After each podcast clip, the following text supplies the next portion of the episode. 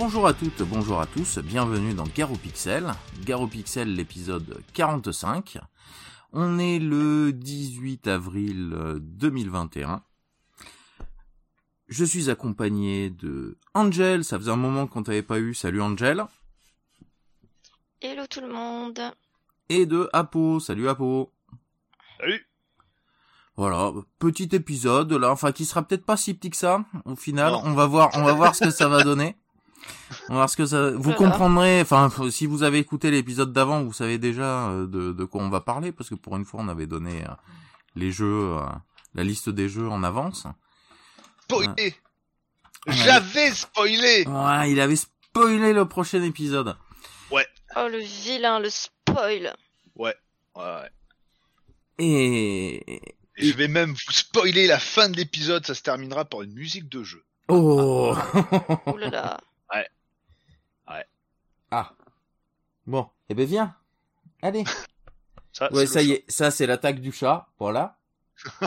Allez, Marcus. Allez Marcus. Viens parce que là tu m'embêtes là. Picasso, couche-toi. Ah bah ça y est, c'est l'attaque des chats de tous les côtés. Non. Pas du Non. Ah, ah. Tu ne mords pas le micro, Picasso. Non. Bah finalement apparemment il a pas envie de venir. Bon.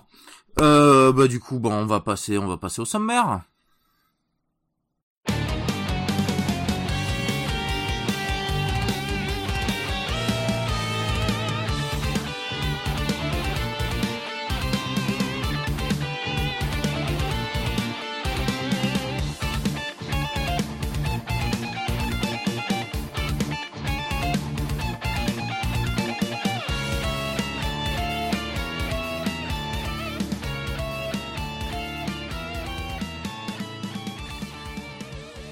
Au sommaire de l'émission, donc euh, bah, petite news, on verra. Moi, enfin en tout cas, j'ai pas grand chose, grand chose, mais ça on verra. Deux. On verra en temps réel euh, juste après.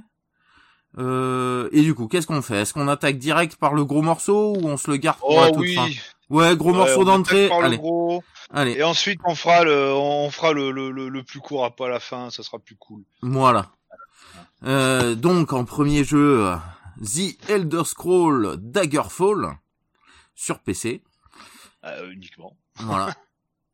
euh, oui, uniquement, oui, effectivement. Et euh, et en deuxième jeu, donc Stormwind, euh, jeu sorti sur Dreamcast. Et puis voilà, petit remerciement, tout ça, tout ça. petit épisode relativement classique. Oui. Voilà. Oui. Bon, bah, on va on va s'attaquer par les news.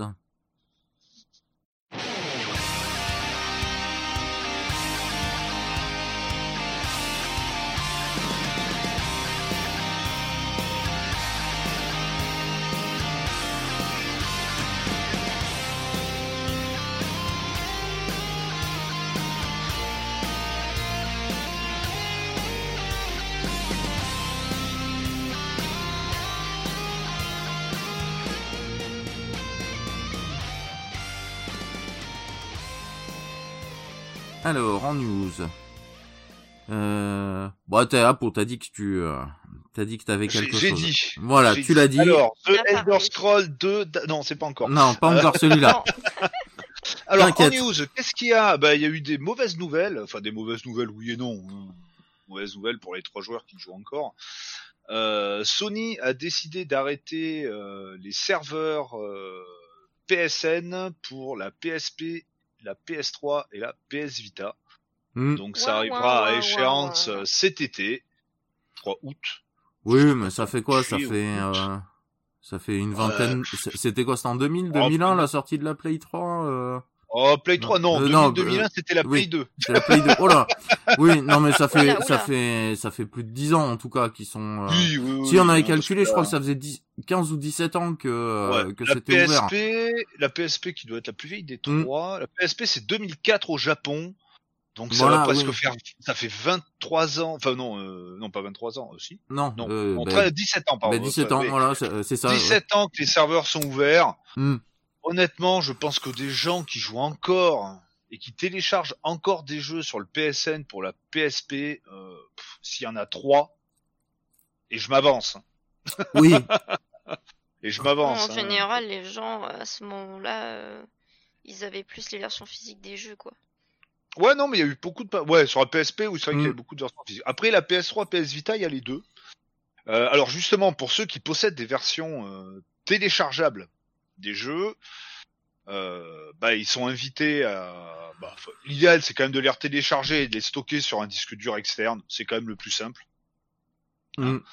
Euh, par contre, voilà, c'est qu'une fois que les serveurs sont down, euh, les, les gens pourront toujours retélécharger les jeux qui sont déjà achetés uniquement sur la console sur laquelle ils ont déjà téléchargé le jeu préalablement.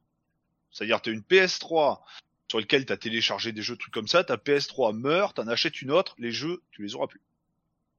Ah, même si tu remets Voilà. ton compte, euh, Voilà. machin dessus. Tout à fait. euh, Parce qu'il faut aller dans le menu télécharger, enfin l'historique de téléchargement de la console pour pouvoir le récupérer. D'accord. Voilà. Donc presque si vous Ah, sentez que votre Play même. 3 elle arrive en fin de carrière là, euh, ça vaut peut-être le coup d'en acheter une petite deuxième. Exactement. Voilà. Euh... Et puis, si vous avez des jeux qui sont déjà en, sur le, enfin, que vous avez déjà acheté sur le PSN, ben, retéléchargez-les. Parce que dans quelques mois, ben, ouais. ça, sera, ça sera fini, vous serez sûr. Au pire, vous les foutez sur un disque dur externe et terminez. Ouais, pour la Play plus 3, emmerdé. oui, mais pour la, la PS Vita, PSP, t'es obligé. Enfin, faut, faut acheter des cartes mémoire là. Ouais, bah faut acheter une carte mémoire, tout à fait. C'est bon après pour la PSP, Ouais, la bon, PS Vita, pas- euh, les cartes mémoire coûtent pas hyper cher, et puis il y a Mm. toujours la possibilité d'acheter une carte mémoire dans laquelle on fout une, une mini- micro SD. Oui, un peu énorme. Et Là, là, ouais. on peut, euh, on peut monter à des capacités abominables, donc euh, genre 128 Go, 256. Euh, après la Go. 128, je, je sais pas si la, si la, si la Vita le supporterait. Oh, pff, Je sais plus si c'était 32 ou 64 euh, au maximum Euh, qu'elle supportait à ouais, l'époque, parce enfin, qu'elle bon, commençait à être vieillotte 64, aussi la BMR. Hein. ouais. 64, Ouais, il y a de quoi 64, faire. Ouais, hein. vu- 64, il y a de quoi le de mettre du des jeu. jeux euh, de l'époque, franchement. euh, Bah, Ouais. euh, oui et non, parce qu'il y en a Ah, certains. t'as des jeux euh, qui font 2-3 gigas, mais bon, mais c'est vraiment les gros gros jeux, quoi. Il y en a certains Et qui étaient bien très souvent, Mais après, ces gros-là, on les avait en disque, quoi. Enfin, en disque, en, en carte. Parce que sur la Vita, c'est des cartes. alors, sur la Vita, c'est des cartes, ouais. euh, sur la sur la PSP, c'était les UMD.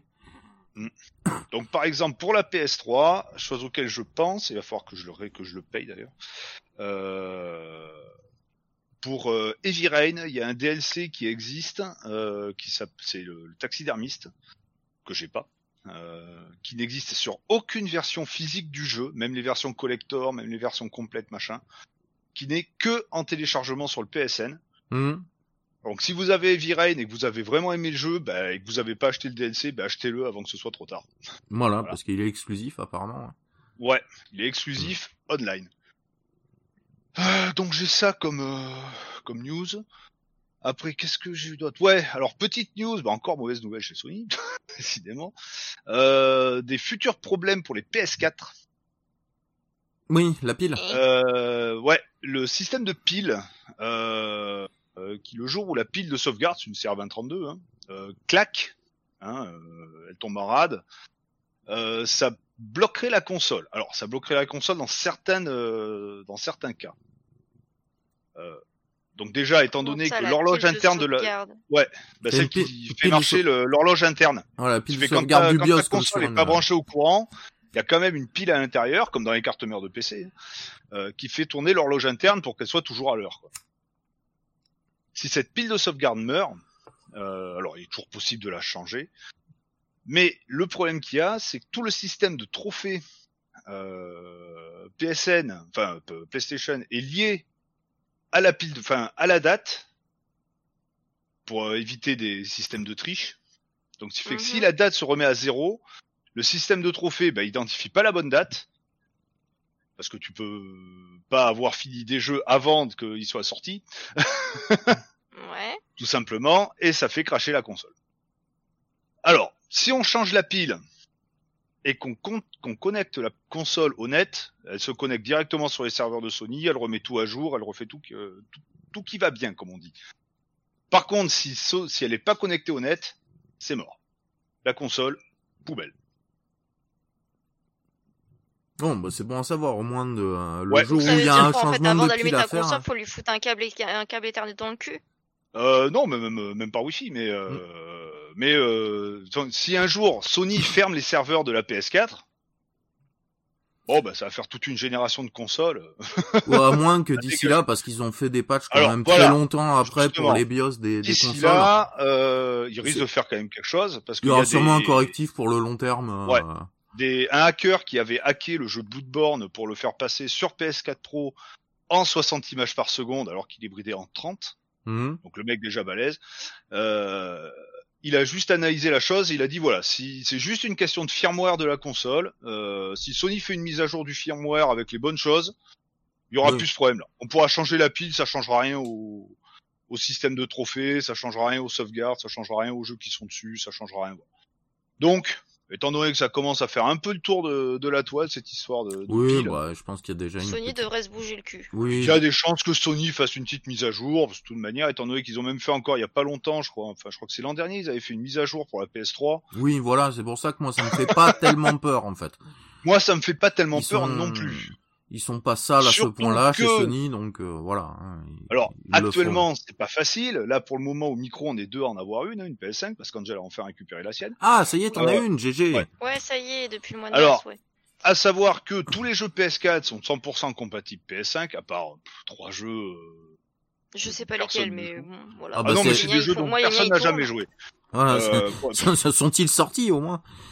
Oui, voilà, c'est presque ça. Euh, tout du moins en boîte pour les trouver, je pense que c'est introuvable. Euh, et ils sont sûrement pas chers parce que personne sait que ça existe. Mais euh, mais voilà, à part quelques jeux, et j'imagine que d'ici que les piles de PS4 meurent, la plupart des possesseurs de PS4 seront probablement passés à la 5. Oh, oui, parce que euh, normalement elle est censée durer au moins, euh, enfin une, une petite vingtaine d'années la pile, hein. euh, donc, Ouais, voilà. Euh, donc, Donc ça fait fait quoi? Elle est sortie il y a quoi? Il y a techniquement- 10 ans? Ouais, la, la Play? 4 Oh, même pas. 7. 7 oh, 7 ou 8. Donc oui, il y a le... temps, hein. À moins d'avoir, alors ça arrive hein, de temps en temps d'avoir une pile bah, qui était pas, euh, qui était Ouais, pas terrible au niveau Qui qualité, voilà, euh, qui était pas folichonne, Voilà. qui était défectueuse. Ça peut arriver, mais pour la plupart de, euh, du commun des mortels, là, euh, Et euh, il y aura pas de, donc bon, de soucis à je se faire, pense que d'ici, allez, d'ici 10 ans, des gens qui ont acheté une PS5, qui possèdent encore une PS5, je pense pas que ces gens-là vont brancher une PS4 pour jouer avec. hein. Hmm. Oui, puis Il faudra. aucun intérêt. Il y a aucun intérêt parce que tu fous ta galette de PS4 dans la PS5, elle, elle fonctionne. Oui, bah c'est un petit peu comme euh, quand t'as une une Play 3 que ça te sert à rien de ressortir ta Play 1. euh, Je préfère. Voilà.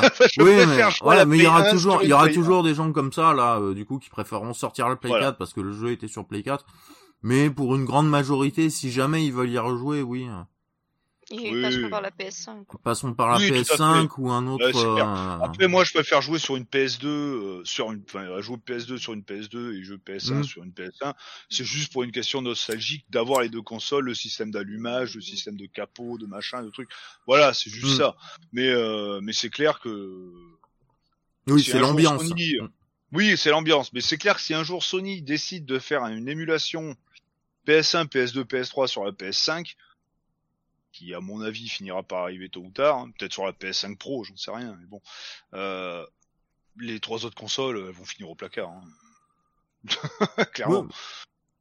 C'est parce que ça, parce que putain la manette de la PS5, putain qu'est-ce que c'est bon. la prise en main est bonne. Mais bon, enfin on n'est pas là pour parler de ça. Après, Oui, on en a déjà parlé en plus. hein, oui, on en a déjà trop parlé. euh, autre truc que j'ai vu il y a 2-3 jours, comme quoi il y aurait Square Enix qui serait à vendre Ah, et que euh, soit Sony, euh, alors Sony serait sur le coup, et puis, Microsoft, et Oh puis bah. machin, et puis Microsoft, Microsoft, ils sont sur le coup de tout en ce moment. Hein, Oui. euh, Ouais, ouais, ouais. pas, Ah, bah, Microsoft, ils vont aller se gratter, ils vont arrêter de tout racheter quand Oh là, oh là, tu vas pouvoir euh, nous la refaire parce que euh, ça, ça a Ouais, gratté ça- un peu. Ouais, ça, moi, ça ça a sauté carrément le son. Ah voilà, Voilà, euh, là, c'est revenu. bien. Euh, mais ouais, donc euh, cette histoire de Square Enix, bah, Square Enix a fait un gros démenti, ils ont fait un communiqué de presse Oui, euh, c'est sur, faux, euh, euh. sur leur truc, comme quoi, non, non, on n'est pas à vendre. Et puis on a Mais été c'est abo- nous a- qui- abordé ni par Sony ni par Xbox, hein. non, non les gars, on est, on est Non, mais là, hein. Microsoft, je, je sais plus c'est quoi, mais. euh, Ah si Microsoft veut racheter Discord. Mais nique ta race Oui, oui, j'ai entendu ça. c'est. bah oui, bah parce qu'ils ont le concurrent avec euh, avec Skype déjà, et du coup, ah bah, bah si Non, on rachetait l'autre comme ça, on aurait tout le arrête monde. de- Voilà. Non mais arrête d'avoir le vouloir monopole de tout, fou, fiou la paix aux gens, bordel de cul. Ah, Ah, ben ben- c'est c'est le c'est le principe du capitalisme libéraliste. Hein. Ouais, mais c'est chiant quoi. Un peu, Ah oui, mais- bon, mais- mais- mais Xbox Discord le- euh, a pas a pas trop communiqué là-dessus, donc on sait pas trop. Non, euh. pour le moment, non. c'est, euh, Mais bon, après, moi, j'espère pas trop parce que euh, je- j'ai pas été très joasse du passage de Skype, euh, hein, de, de, de Skype tout court là, de, des propri- des anciens propriétaires à Microsoft. Ah ouais, C'est- non, j'ai pas aimé non plus moi.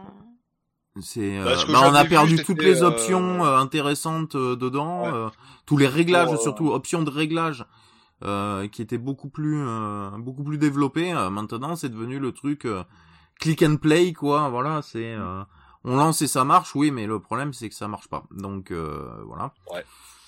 Et que le son, il est toujours dégueulasse là-dessus. Enfin, c'est, c'est, non, voilà. Donc il n'y a pas eu de progrès. Moi, je trouve que même ça a régressé quoi quand euh, quand Microsoft l'a l'a l'a chopé. Donc euh, je vois pas l'intérêt en fait. à, Là, voir, euh, à voir ce que ça, ce que ça sera. Euh, après, autre potentielle mauvaise nouvelle, encore pour Sony. Putain, aujourd'hui, je leur en, je leur en veux. hein.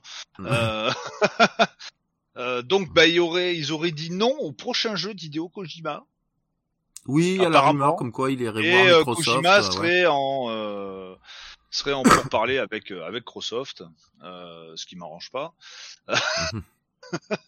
Ouah, T'es plus à l'achat d'une console près. Hein. Non, comment, je ça, Kojima, il est allé voir euh, Microsoft euh, Bah, Pour à la base, produire son on- leur proche, bah non, pas pour le faire produire, parce qu'il se produit tout seul. Hein, il a besoin de personne pour produire son jeu, mais pour l'éditer et pour le distribuer. C'est surtout ça le truc. Euh, en exclu, parce que Kojima fonctionne beaucoup à l'exclu quand même. Euh, il- au début, il avait prévu, il avait un partenariat avec Stadia. Bon, Ah, ouais, oui, bon, Bon, Stadia. hein, bon. pas besoin, pas besoin d'en dire plus. Euh, après, Stadia, bah, j'ai il a jamais été compris voir. le euh, principe, je sais pas trop ce que c'est. Bah, je crois que même chez Stadia, ils ont pas compris le principe. Ouais, ils ont hein, pas euh, ils ont pas compris que c'était un service euh, pour les gens, quoi, et que s'il fallait que ça marche. Ouais. Donc après, il est parti voir Sony, euh, partenaire historique des jeux d'Hideo Kojima quand même à la Mhm. base. Mhm. Euh, ils lui ont fait bon bah Death Stranding, ça a bien marché, mais c'est quand même pas top, hein. Euh, Mais il a fait un, su- il a eu un succès fou des Stranding, il faut, faut se détendre. bah oui et non, il y a autant de personnes qui ont aimé que de personnes qui ont pas aimé, mais ça n'a pas été un carton absolu quoi. Voilà, Ça s'est Euh, bien vendu, mais ça s'est bien vendu, mais ça aurait pu faire mieux. et là ils font les Euh, frileux, quoi. Voilà, et donc ils font un peu les frileux. Je les comprends, hein, parce que bon. Euh, T'es à peu près sûr de le donc, vendre. bah, il quand a fait bon, bah, vous voulez pas mon machin, bah, je vais aller voir la concurrence, hein. Donc, Bah, voilà, oui. pour parler. euh. Ah bon, c'est sûr qu'il ira pas voir Nintendo, mais euh, Non, si, non, parce que je- non. hein, parce que ça va. C'est- Sûrement, vu ses ambitions en termes de jeux vidéo, bah ça va avoir du mal à tourner dessus, hein, sur la Switch. Hein. Ah bah, faut être, faut être réaliste là à ce niveau-là. Euh, qu'on soit fan ou pas de Kojima. Et lui, de euh, toute façon, voilà. euh, il est que sur du console-console, Hideo Kojima. oui. Ah, il fait PC Euh, maintenant, hein, quand même. il fait hein. PC, Ouais, mais bah, sinon, ouais, il allait Stranding, il Death Stranding, il était, oui, il y est sur PC, ouais. Il est sorti Mais sur sinon, PC. qu'il a, qu'il aille voir Steam ou des trucs comme ça aussi. Oh, bah. Au pire, au pire du pire, mais ça m'étonnerait que Microsoft Oui. lui dise non, hein. euh, Oh, bah, de toute manière, tu- je pense que même nous, on va les voir, ils sont capables de dire oui. C'est ça. Ah, si on Voilà, arrive avec c'est- un projet un peu, euh, un peu bien chiadé, ouais, il y, a, y a moyen. Oui, hein. oui, oui. Et puis ils diront, bah, c'est bon, on va Mm. vous le mettre dans le Gamecast, il sera gratuit, comme ça, vous toucherez pas un centime. Ouais, C'est mais ça. à côté, ils vont faire comme des Epic qui apparemment perd, euh, perd pas mal de pognon en ce moment. Ah, Epic, euh, Epic, ils perdent beaucoup, beaucoup, beaucoup d'argent. Ouais. Mm. Ouais, ouais. C'est exactement ça. ouais. Ils perdent. Bon, il y a Sony qui investit un peu dans Epic, mais ça, ça fait quelques temps déjà. Euh, Voilà, mais bon, euh, Fortnite, c'est bien, hein, c'est c'est- c'est leur poule aux œufs d'or, mais au bout d'un moment, ça va bien finir par s'arrêter. Donc, Ah, euh, mais... Ah bah, ça va s'essouffler. donc hein. il faudrait toute peut-être un manière- jour pour eux penser à améliorer leur euh, leur launcher et qui qui date de, de même quand Steam a commencé, Steam avait plus d'options. Euh, Donc euh, Bah, j'irais dire le, enfin le, le, le launcher, c'est bon, c'est accessoire. Mais euh, déjà filer un jeu gratos à 2, 3, 4 jeux gratos par semaine. ouais, bah au 4 bout c'est d'un rare, moment. mais euh, bon, 3 ça arrive. Hein. Mais au bout d'un moment, bah ça coûte quand même des sous. Bah trois Parce que c'était c'est des cette semaine là, euh, la semaine dernière, je sais plus là, il y en avait Euh, trois ouais. là. Ils, Un euh, jeu avec un renard, euh, euh, des les et je sais gens- plus quoi. les, les, les gens bah, prennent les jeux mais les payent pas, mais eux ils payent quand même les développeurs Oui, bon, sûrement pas plein pot, mais euh, ils ont. Ouais, une, euh, mais voilà. c'est quand même de l'argent qui part pour rien. Bah oui, tout à fait. En plus, ils, fa- ils prennent une marge. Alors, c'est bien pour les développeurs, hein, parce que bon, ça fait un peu plus de marge pour les développeurs et un peu moins pour Epic, contrairement à Steam, euh, enfin Steam, Enfin, le- et tous les autres qui ont la marge à 30%. tous les autres marchands qui euh, sont voilà. à 30%. Mais je pense que s'ils sont tous mis à 30%, c'est pas pour rien. Oui. C'est parce que plus bas, tu perds de la thune. Bah soit t'en oui. gagnes pas, soit t'en perds. Voilà, Donc, parce que euh, les serveurs en face, tout ça, maintenus 24 heures sur 24, 365 jours par an. euh, Ça tourne, Euh, les employés, parce voilà. qu'il y a quand même des gens vivants derrière tout ça, quand Oui. même. Hein, Il n'y a pas que des machines. tout à fait. Euh, euh, donc, euh, donc oui, bon. ça coûte de l'argent. Hein, donc, euh, Et euh, c'est là que je me dis, le Game Pass, est-ce que ils finiront pas par augmenter les tarifs ou, euh, ou baisser les trucs Parce qu'au moment, en ce moment, c'est ils font tout gratos, ils font tout machin, ils font des prix, ils font des trucs pour attirer le chaland. Mais je pense que quand et puis surtout ils dépensent du pognon dans des boîtes d'édition, dans des trucs Bethesda, enfin Zenimax 7 milliards 5, on va en reparler tout à l'heure d'ailleurs. Euh, enfin bon. oui. C'est c'est c'est c'est du pognon. euh, Alors après, moi, tu vois, là-dessus, euh, je te dirais qu'on ferait bien un épisode spécial pour faire un espèce de débat juste là-dessus. Tu vois. Ah, exactement. Euh, un petit hors-série euh, euh, qui, Ouais, euh, ouais, qui je mériterait, moi, je je pense, suis- tu vois. euh, Ah tout à fait. le Game Pass est-il une bonne formule? Voilà. Ouais, mais après, tu peux pas comparer Epic et Microsoft, quoi. Ah non, non, le- c'est pas le même je- je gabarit, tu vois. Mais même, quand tu prends le- par exemple Netflix, Netflix c'est gros, hein. Ils ont 200 milliards de dollars de dettes. Ah non, ils en ont plus, hein. Si, si. Ah si, si, ils ont 200 Ah, moi, milliards de dollars de j'ai lu qu'ils avaient remboursé leurs dettes et que même du coup, ils avaient tellement de bénéfices qu'ils pouvaient se permettre de faire des productions eux-mêmes. Oui. J'ai lu ouais, un article. C'est, je sais pas d'où est-ce qu'ils ont sorti le pognon, parce que c'est pas avec les deux, avec les, les, les 30 millions de dollars qu'ils gagnaient par an qu'ils ont pu rembourser les 200 milliards. hein. Ils ont dû les emprunter ailleurs. hein.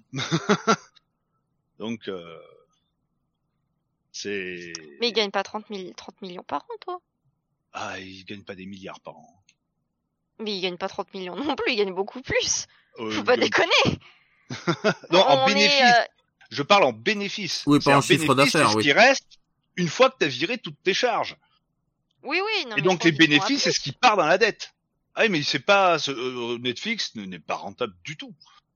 C'est absolument pas rentable. Mais c'est le genre de truc qui peut pas. Mais comme bon, quand on est fait partie des grands, tu peux être en déficit pendant des années et tu seras jamais en faillite. Oui. C'est ça Mm. qui est formidable. Hein. C'est comme des États. Hein. C'est pas, c'est pareil. hein. Euh, mais bon, pour Microsoft, je pense que le jour où les comptables ils vont commencer à, À râler. à râler, ils vont, c'est quoi, c'est Phil Spencer, le patron d'Xbox, ils vont faire, oh, Mm. Philou, euh, c'est bien là, parce que là, tu, tu, tu nous claques du pognon pour acheter plein de trucs, mais c'est quand que c'est rentable? à mon avis. Ouais, mais après, il y a toujours les magouilles. Tu vois, Microsoft, il y a tellement de trucs dedans que t'as la partie ordinateur qui peut Ah, bah, tout, tout le à fait. machin, Ouais, le mais bon. bidule. euh, Après, ça dépendra Voilà, de, de, la, de la politique du, euh, du CA euh, à ce moment-là, parce que t'en as, euh, Oui. oui, euh, ils vont laisser couler, oui, c'est bon, avec la partie Oui, oui. informatique classique, euh, on rentre, euh, on rentre les sous comme il faut, euh, donc euh, s'ils veulent dépenser un peu à côté, qu'ils y aillent. Et puis un jour, il va y avoir le mec qui va dire, ah ben non, c'est bon, on arrête les conneries là. On veut être rentable partout, au, tout le temps. au bidouillage, Voilà. là, il est où l'argent? C'est voilà, ça va dépendre de, euh, de de la taille des dents de requin que les mecs ils auront quoi au CA quoi. hein. Ça dépendra Ah bah, juste ça, de ça. hein. Alors peut-être que c'est une politique à long terme pour une implantation encore plus grosse dans tous les, euh, je sais pas comment, euh, ouais, dans tous les secteurs, Oui, dans oui, tous les foyers, dans, euh, voilà, être le, le plus présent possible partout. Et après, euh, peut-être la petite quenelle euh, à augmenter des prix, à faire des, euh, à changer le Ah, mais truc. si, Enfin, ça, je sais pas, vont- mais voilà. Mais c'est sûr, on a un truc, euh, l'exemple de Netflix, là, ils vont augmenter leurs tarifs. Hein. Euh, Disney Bah, Plus, ça ils avait leurs tarifs aussi. Ça, ça avait déjà été fait, non, l'augmentation de tarifs de Netflix. hein. Oh, mais là, ça va augmenter encore. C'était quoi C'était au début, c'était euh, 6 euros, je crois, le l'abonnement de base. À Netflix. Ouais, mais là, ça va augmenter. Là, le euh, Disney Plus, là, euh, enfin, moi, je suis pas concernée parce que du coup, comme euh, bah pour tous ceux qui l'avaient pris dès le début, oui, ils ont un, ils ont un, un passe droit un si petit tu peu là. non, si tu renouvelles avant euh, avant mai ou juin, t'es encore sur les anciens tarifs. Ouais, bah, c'est pour pour Mais motiver. sinon, hein. c'est euh, c'est 8 4 ça passe ça passe à 8,99 par mois. Bah encore là, euh, comment il s'appelle Disney, ils ont déjà toute leur, euh, tous leurs programmes. Ils, ils- bon, ils en produisent des nouveaux, effectivement, mais euh, ils avaient déjà toute une base de Ah, ils avaient, oui, ils avaient qui leur appartenait. Bah, ils, avaient les etc. trucs de, ils avaient les trucs de la Fox, les trucs de Pixar, les trucs de. ça, bah, Ouais, ils ont ça, Star Wars, ils ont début, parce Marvel, qu'ils ont- voilà. ils- euh, La Fox, ils l'ont racheté après. Mais au Mm. tout début, ils avaient déjà tout l'écosystème Disney, qui est déjà énorme depuis des Mm. années. Oui, oui. Donc, euh, déjà, Ouais. rien que ça. Ouais, parce qu'ils sont partout. La Buena Vista euh, Production, euh, ça produit, hein. Plus tous les trucs qu'ils ont un peu, Mm. ils ont racheté Marvel, ils ont racheté la Fox, ils ont racheté. euh, Bon, Ah, la souris maléfique, chose, mais- Ouais.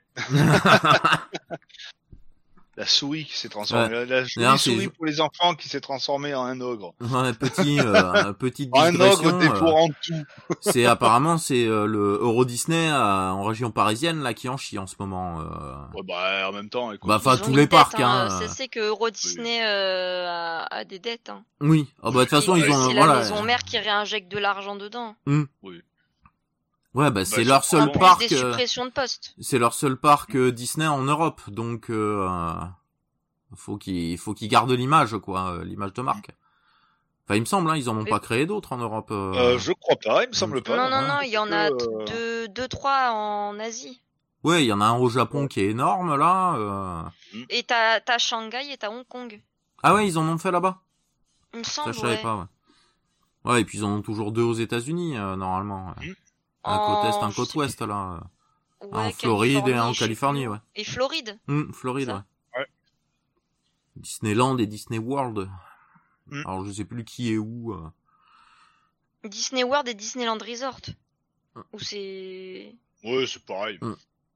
Parce que je sais plus celui qui est ici, il s'appelle comment? Disneyland Paris ou Disneyland Resort Paris? Non, je crois que c'est Disneyland Paris tout court. Oui, bon, c'est pareil. Hein. Et que le resort, euh, c'est, il y en a un qui s'appelle Resort aux États-Unis, mais il y en a un aussi en Asie qui s'appelle Resort. Ah. Je crois. Enfin. Mais bon, voilà, bah ça c'est un peu ce que j'avais comme news. En bouffant des haribots. Voilà. Ça. Ah, Angel, il y a quelque chose qui a retenu ton attention ces derniers temps? Euh... Ma foi, euh...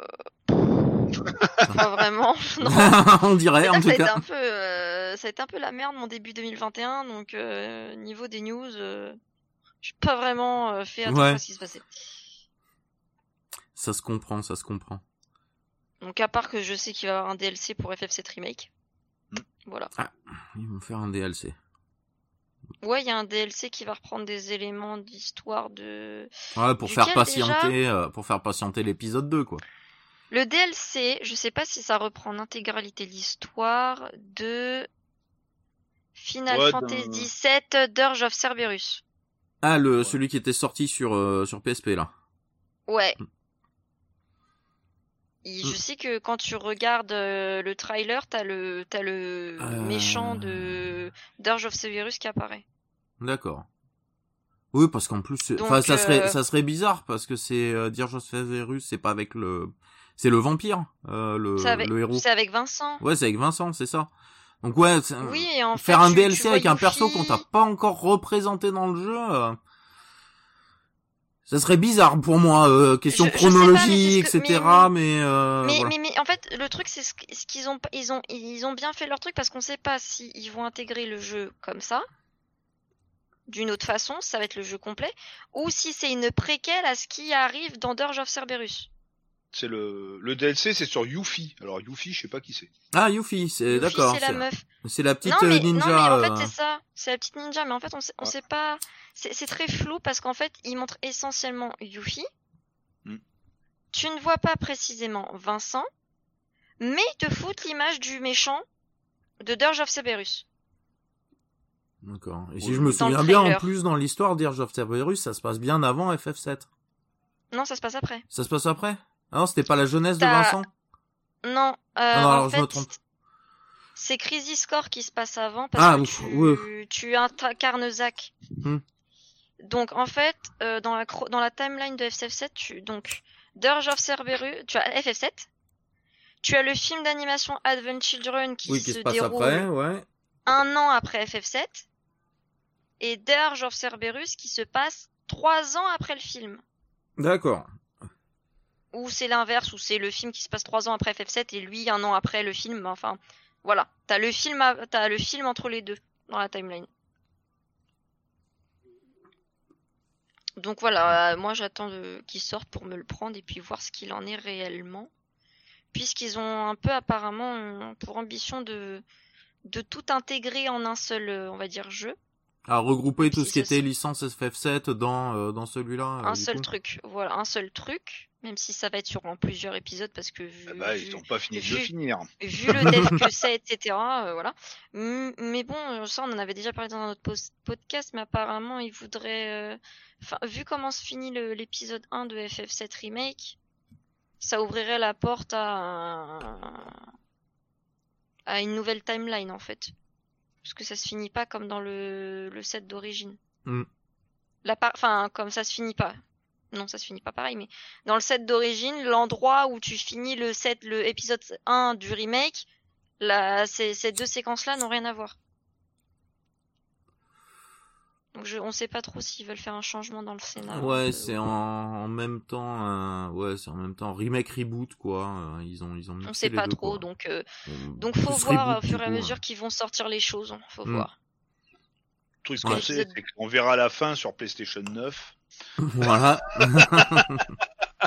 avec Non, un j'ai quand condensé même sur la lu- PlayStation 10. J'ai- quand même lu un article qui parlait. euh, c'est- c'est qui déjà le gars? C'est Nomura, je crois, qui est sur FF7 Ouais, je crois que c'est ça. Ouais. remake, c'est Nomura, ouais, il me semble que c'est toujours lui, qui disait que norme que sauf gros problèmes techniques, retard, tous les épisodes sortiraient sur PS5. Oh, bah ils vont enchaîner parce que. euh, Et Sony Là, on est- on est toujours pas à la l'épi- PS6 avant euh, un moment. on est, euh, on n'a toujours pas le euh, de date, de, de trucs comme ça pour l'épisode 2 quoi. Ah, si non. si 2022. 2022, ils ont donné quand Ouais. même. Ils ont dit 2022. Bon. Moi c'est la dernière info va que c'est 2022 Si tout va bien. si tout va bien. Voilà, si tout va bien. Parce qu'en fait, 2023. ils avaient expliqué qu'ils avaient galéré pour l'épisode 1 Bah, peut-être recréation du recréer. moteur, machin, tout ça, mais voilà, maintenant ils qu'ils ont ont la base, tout recréer un moteur, mais maintenant qu'ils ont la base, ils vont aller plus vite dans les devs des autres épisodes. On verra. espérons-le en tout cas, là, histoire que ce Espérons-le, soit hein. pas un, un truc qui se finisse dans 15 ans. Euh, Hein. ça serait, euh, ça ferait un peu long. Pour, Bon, après, quand pour t'as pouvoir bien, quand, l'intégrer. quand t'as, t'as- quand t'as réussi à attendre 10 ans pour avoir euh, le Kingdom Hearts 3, j'ai envie de te dire. Oui, Voilà, quoi. Ah bah ils en ont voilà, quelques-unes des licences, plus ils font de la production, enfin bon, ils sont ils sont occupés quand même chez Square Enix, donc euh, Bah, surtout pour le pôle, tout ce qui s'occupe de Final Fantasy, quoi. euh, le pôle Final Fantasy, le pôle, euh, ça fait un moment qu'on en a pas entendu parler, mais ils doivent nous préparer un Dragon Quest ou un truc comme ça aussi, là, la la part Enix doit doit bien doit bien bosser là-dessus Ouais, mais voilà, aussi. en gros, no- euh, Nomura, il, il travaille aussi sur euh, FF16, là, en plus. Hmm. Ouais. Et FF16, là, j'ai envie de te dire, euh, il doit jongler entre les deux projets, et FF16 doit sortir avant épis- euh, FF7 euh, Remake épisode Ouais, 2. c'est le fin d'année ou début d'année prochaine qui sort, je crois. Je sais Hmm. pas, moi je sais que là ils ont parlé de 2021, mais ils ont pas encore annoncé de date complète. Ouais, mais ça va être pour, 2021. Ouais. ça va être pour, euh, au moins fin d'année, je pense. Donc euh, voilà. Bon, bah, ça ferait, ça ferait bien sous les, sous les sapins de Noël, un nouveau FF. Et, euh, et de toute façon, avec, euh, avec le contexte actuel, euh, Oui. entendre des Bah, fois. déjà que euh, le- hein. l'épisode 1 il a été repoussé deux fois à cause du Covid. Hmm. Parce qu'ils galéraient à faire du télétravail avec les devs. Mais, euh, mais ouais, non, avec la période actuelle, tout, il y, a- rien de plus incertain. Et qu'au Japon, Ouais, avec ils une date pas, de ils sortie, voulaient pas donc, les euh, employer dans les studios. Hein. Hmm. Au Japon, Mais euh, justement, enfin. C'est, euh, espérons que, que du coup, ça va limiter un peu, euh, vu que, bah, ils sont un peu obligés de prendre leur temps, que ça va limiter les crunchs pour les développeurs. Ça serait pas plus mal. Enfin, Mm. on peut toujours rêver, mais. Oui. Enfin bon. Bon, bah, enfin, moi j'ai rien, euh, j'ai rien de spécial, euh, j'ai rien de spécial à dire parce que bon, on a parlé un peu de tout déjà là, les, les news Sony, euh, j'avais vu passer un peu ça aussi. Euh, je pense qu'on va pouvoir passer au gros morceau de, de cet épisode. Oulala. Ouais, un beau plat de résistance, ouais. Allez. Daggerfall.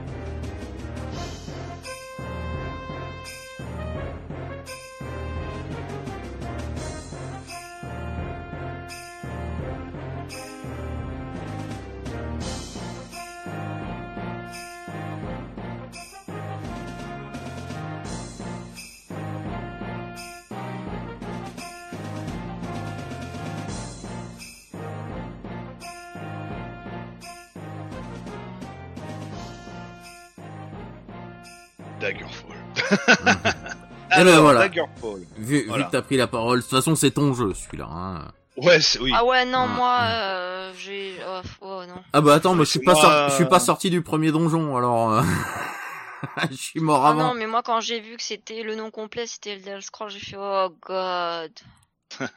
à savoir que je suis pas du tout Elder, Elder Scrolls, moi, pas du tout, pas du tout, pas du tout, pas du tout. Alors, pourquoi je voulais qu'on parle de Daggerfall Euh, Tout simplement parce que c'est un jeu qui a apporté énormément aux jeux vidéo. Avant lui, il n'y avait rien. Enfin, si, il y avait des choses, mais au niveau open world, au niveau RPG, enfin, jeu de rôle, pas RPG. RPG, je dis ça au japonais. Euh, il y avait quasiment pas grand chose à part des dungeon crawlers basiques. Et après ça, bah, il y a tout ce qu'on a maintenant. Voilà. Ça a été le précurseur de beaucoup de choses. C'est, à mes yeux, aux yeux de beaucoup de monde d'ailleurs, le jeu le plus ambitieux jamais créé à l'heure actuelle. Et il n'y aura jamais de jeu aussi ambitieux que celui-là. Hein, quand on voit tout ce qui a été foutu à l'intérieur, et on est que en 96. Hmm. C'est surtout ça qu'il faut voir. Parce que bon, faire un gros jeu à l'heure actuelle, je vais pas dire que c'est facile, mais c'est plus simple qu'à l'époque. Ah bah ça Si c'est on- sûr, hein, la technologie si on, si, si- si on considère le jeu vidéo avec la conquête spatiale, envoyer une fusée dans l'espace, on fait ça tous les mois hein, Hmm, maintenant. voilà. Voire des fois Mm. plusieurs fois par mois avec Elon oui. Musk, hein, qui, qui, qui- qui bombarde la stratosphère de qui nous pollue la stratosphère là, ouais, mais. voilà. Mais dans les années 60, voire 50, envoyer quelque chose dans l'espace, Ah bah c'était c'était tendu. ça hein. c'était ambitieux. Hein. Maintenant, ça l'est plus du tout. Ben voilà, on peut dire que Daggerfall, c'est un peu le, le, le, le- C'est un peu la même chose. de la, con- de la conquête spatiale. Donc, alors, Ouais, c'est Daggerfall. l'émission Mercury du, du RPG moderne. Ouais, exactement, tout à fait. Donc c'est un jeu euh, créé et développé par euh, Bethesda Softworks. Alors Bethesda Softworks, une société qui existe depuis 1986. Ah, je la voyais Euh, pas si vieille. euh. Eh Bethesda. si, et si, et si, et si, et si. Hein, euh, donc qui a lancé des petits, qui a fait des tout petits jeux au début, hein, euh, essentiellement des jeux de sport jusqu'au début des années 90. Ils en ont fait trois, hein, c'est pas grand chose. Euh, début des années 90, enfin fin 80, début 90, ils acquièrent la licence Terminator. Donc ils Ouais. nous ont fait pas mal de jeux Terminator sur PC. Donc le premier c'était The Terminator en 90. En 92, ils ont fait Terminator 2029, qui était excellent. En 93, Terminator Rampage. En 93 encore, une extension pour euh, Terminator 2029. Et en 1994 arrive un jeu, The Elder Scroll Arena. Le tout premier Elder Scroll. Donc qui était un monde, enfin un jeu de rôle vu première personne dans un monde à peu près, enfin ouais, dans un monde ouvert on peut dire. Euh, mais c'était euh, moins développé que le suivant. Ensuite, bah, ils nous ont fait un Terminator Future Shock en 95, enfin oui en 95 et en 93, en 96 pardon, je vais y arriver. Terminator Skynet. Particularité des deux jeux, c'est qu'on pouvait les fusionner pour faire un seul et unique jeu. Ah, sympa. Mhm. Ça, c'était très sympa. C'était les premiers jeux avec le moteur euh, X-Engine de chez Bethesda. Hein, moteur qui aura qui servira pour la même année pour Daggerfall, donc Elder Scrolls 2. Bon après ils ont fait tout un tas d'autres un d'autres jeux, mais bon, euh, pas mal de jeux de bowling, de jeux de sport euh, sur Windows éventuellement, enfin essentiellement un petit peu sur Play, mais euh, mais c'est tout. Après ils se sont quand même sévèrement consacrés à à Elder Scrolls. En 2008, euh, ils acquièrent la licence Fallout Mhm. et nous pondent un magnifique Fallout 3. Ouais, qui tranche complètement avec les deux premiers. Ah bah, les euh, deux premiers qui étaient en vue euh, 3D en ISO, 3D ouais. isométrique, là on était en euh, vue à la première personne. Mais ce qu'ils savaient faire avec les Elder Scrolls, ils ont fait avec les Fallout. Mm. Et ils les ont bien fait. Ah, sur le coup, euh, franchement, le... quand je l'ai vu tourner la première fois, Fallout 3, j'ai fait, mais c'est... Attends, j'y avais pas beaucoup joué, hein, euh, plus jeune, mais c'était pas ça Fallout. j'ai eu du mal. Franchement, j'ai eu du mal. Le, le, le passage en vue en, en, en vue FPS comme ça, je faire un, un RPG FPS euh, semi-action euh, pseudo. Alors, je veux pas dire un tour par tour, mais avec une pause active, euh, avec le SVAV là, on va dire. Ouais. C'était c'était particulier comme concept. Moi, j'ai eu Ah bah du- quand on n'était pas habitué, Ouais, j'ai eu du mal, Euh, mais alors quand j'ai commencé à m'y mettre dedans, tu vois, c'est le Hakilou qui, est, qui, qui était à fond dedans, machin, il me fait, ah mais vas-y, mais fais-le, tu vas voir, il est trop bien. Hum, hum. J'y suis allé un peu à reculons, et puis bah, bah, bah je l'ai one-shoté. Euh, voilà, j'y suis allé, euh, quand, quand je suis rentré dedans, je fais, ah ouais, mais d'accord, mais c'est ça, d'accord, ok. Bon, bah là, on va s'amuser. Ah, c'est excellent, excellentissime. Et du coup, bah, très, dès que le New Vegas était sorti, j'avais enchaîné le New Vegas. hein. qui était moins bon et qui n'a pas été fait par Bethesda. Ah, et pourtant, avant, j'avais joué à, avant de jouer à celui-là, j'avais découvert Oblivion, Mm. euh, donc qui est le Elder Scroll 4. 4. Voilà. Euh, j'avais joué à l'époque à Daggerfall, mais j'avais pas fait la corrélation entre, euh, je sais, pour moi le jeu il s'appelait Daggerfall, c'était pas euh, The Elder Scroll Daggerfall. Euh, donc j'avais pas vu le, la corrélation avec euh, Oblivion. Et je m'étais éclaté sur Oblivion, euh, je l'avais je l'avais rincé. Et c'est un jeu qui m'a euh, qui m'a beaucoup aidé avec les manettes en fait avec le, le FPS et les manettes que on commençait à avoir beaucoup de FPS sur console à l'époque là de la 360 et de la Play 3 et euh, et les FPS à la manette quand euh, les générations d'avant euh, enfin surtout la Play 2 euh, putain c'était pas terrible quoi hein, la maniabilité hein. Ah, bah, Et là, et là, on commençait à toucher, euh, à toucher au standard qu'on a maintenant. Euh, c'était beaucoup plus jouable et c'est ce et Oblivion vu que c'est pas un, un maniac shooter euh, en FPS, on a le temps de prendre en main Ouais, la maniabilité, de s'habituer et tout et du coup c'est à partir de là que vraiment, euh, bah, ça m'a plus dérangé de faire un FPS à la manette quoi, euh, de, de n'importe quel type. Alors, euh, revenons un peu à Mm. l'histoire de Bethesda. Euh, changement chez Bethesda en 99. Euh, donc Bethesda, enfin les patrons de chez Bethesda euh, créent la holding Zenimax Media Mhm. hein, pour euh, bah, justement gérer Bethesda et, euh, et plus tard d'autres euh, d'autres choses. C'est d'ailleurs eux, c'est d'ailleurs Zenimax qui achète la licence Fallout à Interplay en 2004. En 2009, euh, Zenimax acquiert euh, ID Software, donc ID Software, le papa de Doom. Tout à fait. Ensuite, en 2010, ils, ils acquièrent Arkane Studio, les petits, les petits Lyonnais. Oui, c'est Lyonnais Arkane, je crois. Euh, il me semble. Ouais, il me Ouais, semble lyonnais. Ouais, les petits Français qui ont fait bah, toute la saga des, des Dishonored, qui ont fait en premier jeu Arx Fatal Willis, pardon, en nous promettant un jour une suite qui n'arrivera jamais. Mm. Voilà, hein, ça j'ai en travers. euh, je... Bah oui, il faut être honnête. Euh, ils achètent aussi le, le- en 2010 toujours, ils achètent le studio de euh, Shinji Mikami, donc Tango Gameworks. En 2010 encore, ils rachètent encore Machine, enfin ils achètent Machine Games, euh, que de développement aussi. Euh, J'étais au taquet. Et- ah ouais, bah oui, oui, oui, c'était euh, c'était Xbox avant l'heure. Et en 2020, hein, septembre 2020, voire même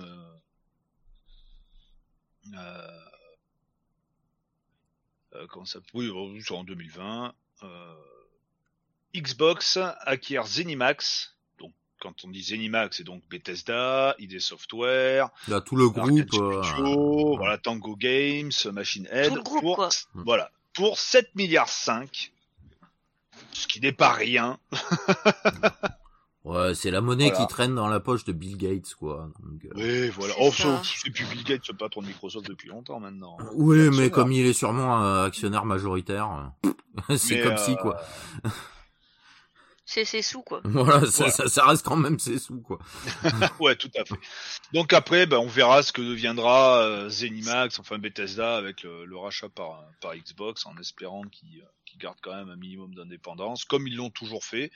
Comme les studios qui ont été rachetés par Zenimax hein, à l'époque, donc ID Software et compagnie, ont toujours gardé une indépendance. Hmm. Ça, c'est bien, Hein. ça. Oui, oui, oui, ils sont... Alors, avec des comptes à rendre financièrement, on va dire. Mais sinon, ce pour voulaient, leur projet pour leur projet de jeu, ils faisaient ce qu'ils voulaient. Voilà. Mm. Hein, c'est pas euh, Zenimax qui a poussé des softwares à faire un nouveau Doom en 2016, euh, ni euh, ni un, un Doom Eternal euh, l'an dernier. Enfin voilà quoi. C'est euh, c'est ils faisaient ce qu'ils voulaient. Voilà. Donc ça c'est bien. J'espère que après le rachat de de par Xbox, ils continueront à avoir cette indépendance là. Ça, on verra bien. C'est oui, c'est assez important pour moi, on va dire. Alors donc en 94. Bah, Au niveau créativité, euh, Oui, si tu c'est laisses, important. un, si tu laisses euh, un peu le, le- de marge euh, à tes devs, au moins, bah, tu peux avoir des trucs intéressants. Et, Mm. un, un poil de prise de risque, un minimum de prise de risque quand même, parce que sinon, si c'est pour faire un Call of Duty tous les ans, voilà, euh, Voilà. euh, voilà, hein, sans vouloir être méchant euh, avec euh, avec avec EA, mais bon, euh, voilà. Hein. Il y a un moment, faut se renouveler. Ouais, voilà, il y a des moments, faut faut renouveler un peu le le, le truc quoi. Ou pas faire Donc- des faux des faux renouvellements comme Ubisoft a tenté avec Watch Dogs, qui est au final oh, un oh. Assassin's Creed mais dans, euh, enfin une variante Ouais. d'Assassin's Creed mais pas pas au Moyen Âge quoi. euh, voilà. Enfin, bon, ouais, très méchamment résumé euh, et vulgarisé, voilà. Mais pour moi, c'est au final, c'est ils se sont pas embêtés avec du, du Watch Dogs quoi, par exemple. Allez, on revient à Daggerfall et on arrête les coupages parce que Ouais. sinon l'enregistrement va Ouais. s'arrêter quand ton disque dur sera plein. C'est ça. Voilà. Donc en 94 sort Arena, deux ans plus tard ils nous pondent Daggerfall. Deux ans de développement, Hmm. sachant qu'ils ont bossé entre temps sur les Terminator. Au taquet du taquet. Donc ouais, les mecs ils ont pas chômé. Ouais. Euh, donc, le X-Engine. Parlons un petit peu de son moteur graphique. Euh, le X-Engine est l'un des tout premiers véritables moteurs 3D. Mhm. Hmm. Alors, à savoir que euh, Wolfenstein 3D, Doom n'étaient pas des jeux en véritable 3D. Hein, bon, Oui, c'était c'est de la 2D mappée. euh, Voilà, c'était des jeux en 2D et pas en 3D. hein. Même si le décor pouvait paraître être de la 3D, mais on était toujours sur un plan horizontal.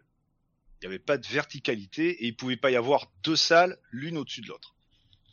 Avec le X-Engine, Bethesda a réussi à le faire, ce qui était très difficile à l'époque. Autre moteur 3D, c'était le ID Tech 2, hein, le moteur de Quake 1, qui est sorti la même année d'ailleurs. Hein, donc c'est pour ça que Daggerfall est l'un des premiers véritables jeux en vrai 3D. Donc ça c'est pour le X-Engine. Ensuite, alors l'histoire de Daggerfall, ça raconte quoi? Donc au début, on est euh, convié par euh, Uriel Septime, septième du nom, Et en FMV. En plus. et en FMV, tout à fait, hein, avec une vraie truc J'étais j'étais surpris quand j'ai relancé le jeu. Je pensais pas que c'était une FMV, tu vois, en, en démarrant. hein. Donc Uriel Septime qui était déjà empereur dans Elder Scroll 1 et qui décédera au début d'Elder Scroll 4. Voilà, c'est pour ça que pour moi, là, à partir du 4, enfin après le 4, c'était plus tout à fait, c'est des bons jeux, mais c'est plus des vrais Elder Scrolls. Voilà. Enfin bon. Euh, donc il nous envoie en mission euh, car l'un de ses amis euh, est mort, euh, le roi de Daggerfall, hein, le, le roi Lysandus, euh, est mort durant une bataille contre euh, contre un autre royaume. Et donc ça c'était il y a deux ans. Et son fantôme hante les ruelles de la cité de Daggerfall en criant vengeance.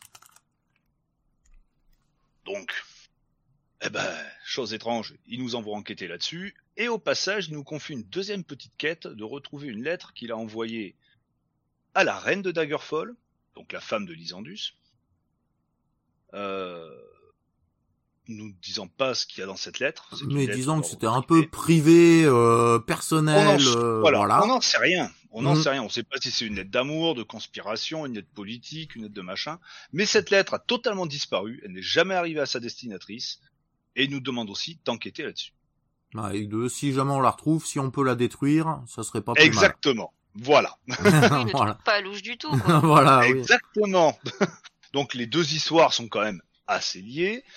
Euh, le début du jeu, ben, une fois après être parti pour euh, pour le pour Daggerfall, on Ah le bah. navire dans lequel on est euh, chavire machin et on se retrouve coincé dans une grotte qui s'avère être le premier donjon. Oui.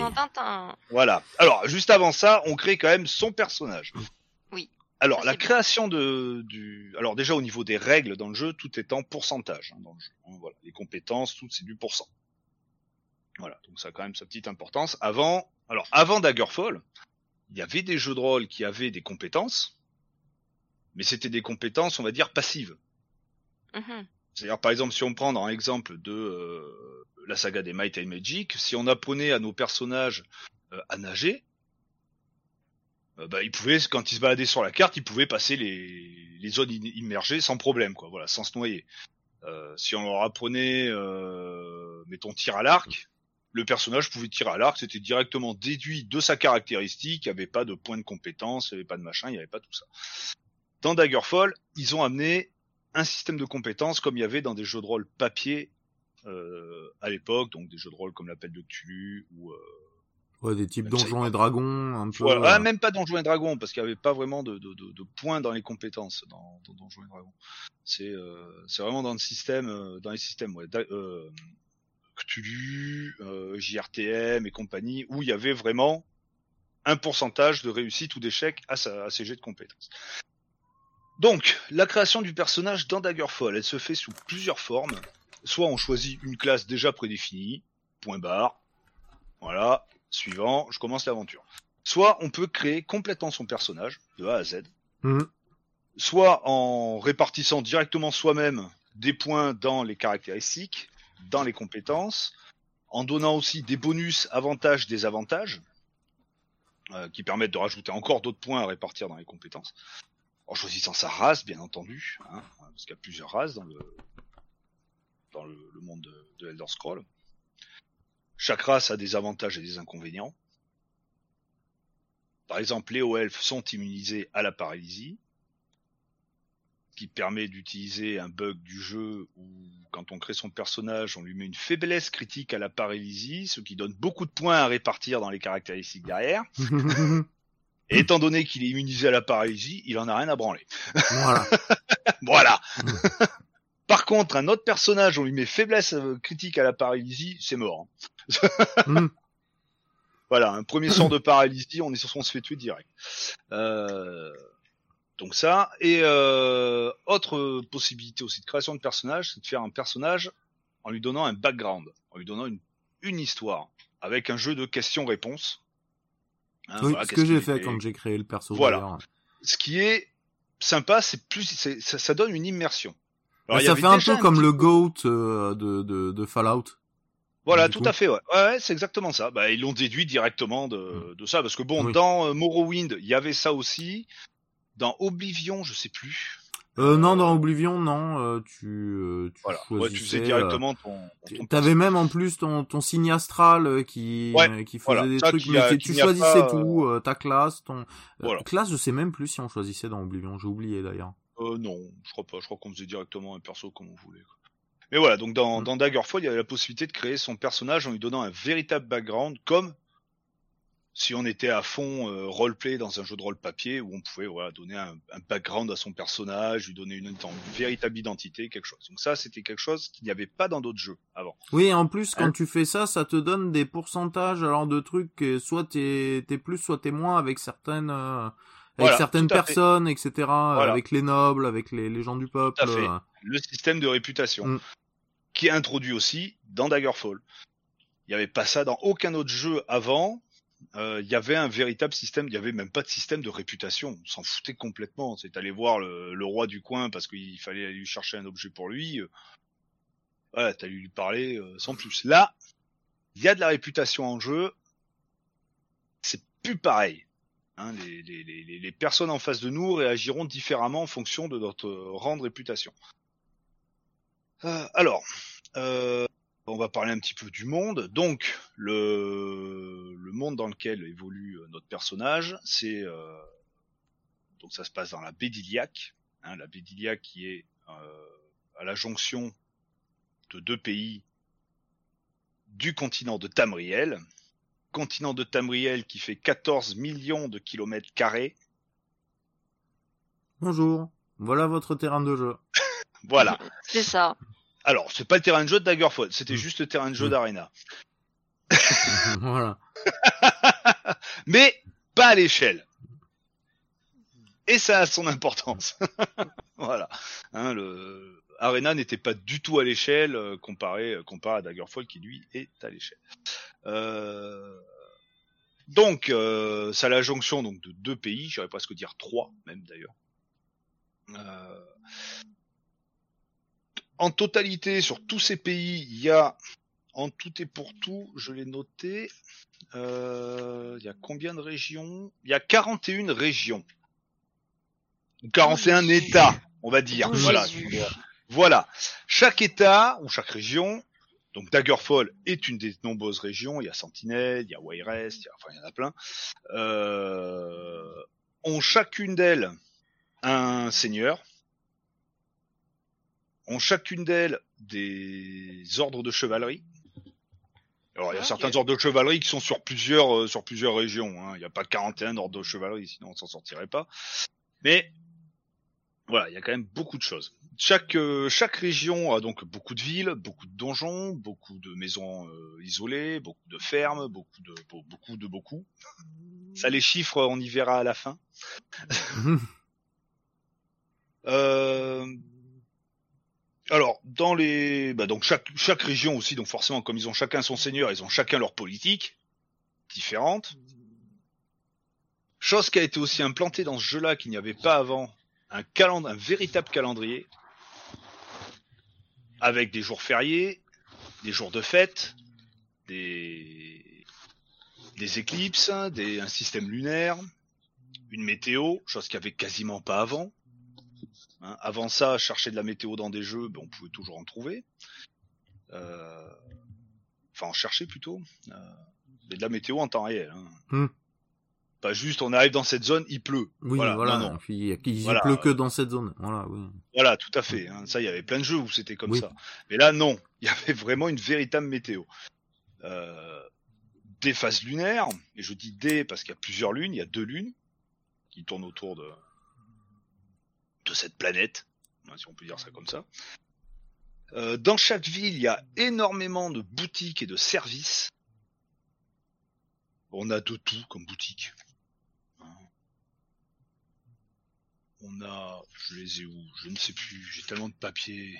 Alors il y a des boutiques d'alchimistes, il y a des boutiques euh, d'armuriers. Alors Ouais. vendeurs d'armure et des boutiques de vendeurs d'armes. Ah, Ouais, c'est bien En séparé. Charmant. Hmm. Ah, voilà. Il y a euh, bon, tout un tas de magasins de vêtements, de gemmes, de bijoux, Ouais, d'objets divers et variés. d'objets divers et variés. Il y a des bibliothèques dans lesquelles on peut lire les livres, pas les acheter. Hmm. Euh, Il y a des magasins de livres où on peut acheter des livres. Euh, Il y a des tavernes. Ça, les tavernes, lieu important. on peut Ah. acheter de la bière. Toujours. Boire, toujours boire. Ah, toujours boire, tout à fait. Et il y a même des banques. Oula. Ouais, et chaque euh, chaque région a sa propre banque. Hein. Voilà. Argent, Quand argent, on, on ouvre un compte dans la banque de Daggerfall, si on va à Sentinelle, euh, on a zéro. hein. Couillé. Hmm. Voilà. Mais voilà, le système de banque, les banques qui permettent, là aussi, dans le dans l'inventaire, tout pèse. Les pièces d'or pèsent pèsent aussi. Ah Eh ouais. ben, ils- bah oui, mais pour pas être emmerdés, ils ont fait un système très intelligent, des lettres de change. Oui. Tu fous ton pognon à la banque, tu récupères un, bah, comme un chèque de banque. Mhm. Bizarrement, ça paye, ça pèse zéro, alors que euh, Ouais, il y a euh, dix- 12 000 allez, pièces d'or, euh, tu traînes les pieds. Hein. Oui. Oui. Voilà. Donc, et puis quand t'achètes un truc, euh, quand t'achètes un truc avec ta lettre de change, eh ben à chaque fois c'est dé- c'est déduit de la lettre de change et puis basta. Hmm. On peut acheter une maison. C'était un des premiers jeux, si ce n'est le premier jeu, hormis SimCity, où on pouvait être propriétaire. Hein, bon, SimCity, on est propriétaire d'une ville, mais bon, Mm. c'est.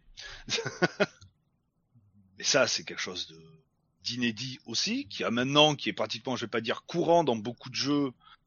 Oui, mais presque ça manque si on le met pas. Mais voilà, c'est dans quelque ce chose type que de si jeu, on l'a euh, pas, si on l'a pas, maintenant, dans un dans un Skyrim, dans un n'importe quoi, mais ben pareil, euh, hier on parlait avec Akilou de de Kingdom Come Deliverance, il dit ouais ça manque qu'on puisse pas être propriétaire de sa maison. Voilà, Mm. c'est euh... bah, après le scénario ne s'y prête pas non plus. Le scénario s'y prête pas et le. Ouais, Mais voilà, c'est quelque chose. Avant Daggerfall, eh ben, être propriétaire d'une maison dans un jeu, bah, bah non. Quoi. Mm. Voilà. Ensuite, bah, il y a beaucoup de guildes dans ce jeu. Beaucoup trop. Alors dans les Elder Scrolls, il y en a. il y a- dans les Elder Scrolls, il y a toujours des guildes. Hein, la, Oui. la guilde des guerriers, la guilde des mages, la guilde des voleurs, la guilde des assassins. Ça c'est la base. Voilà. Mais c'est ce qui reste. Mm. c'est ce- la base, mais c'est surtout ce qui reste. Bah après dans oui, bah, dans Oblivion ou dans dans Skyrim, il y a que ces quatre là. Hein. Voilà, tout à fait. Alors, euh... donc on a donc ces quatre guildes classiques. Il y a dix ordres de chevalerie différents en tout. Euh, Où on peut s'inscrire être- du coup, mais on peut s'inscrire que dans s'inscrire un. forcément. Voilà. Mm. Il y a aussi bah, huit divinités, donc il y a huit temples. Donc, eh ben, il y a huit temples dans lesquels on peut potentiellement s'inscrire. À Mm. savoir, Ah oui, qu'on choisit d'ailleurs sa religion la à la création du personnage et qu'on n'est pas obligé d'en prendre une. Voilà, tout à fait. Et euh, on peut s'inscrire dans le temple qu'on veut, euh, mais une fois qu'on a fait son choix, il est définitif. Mhm. voilà.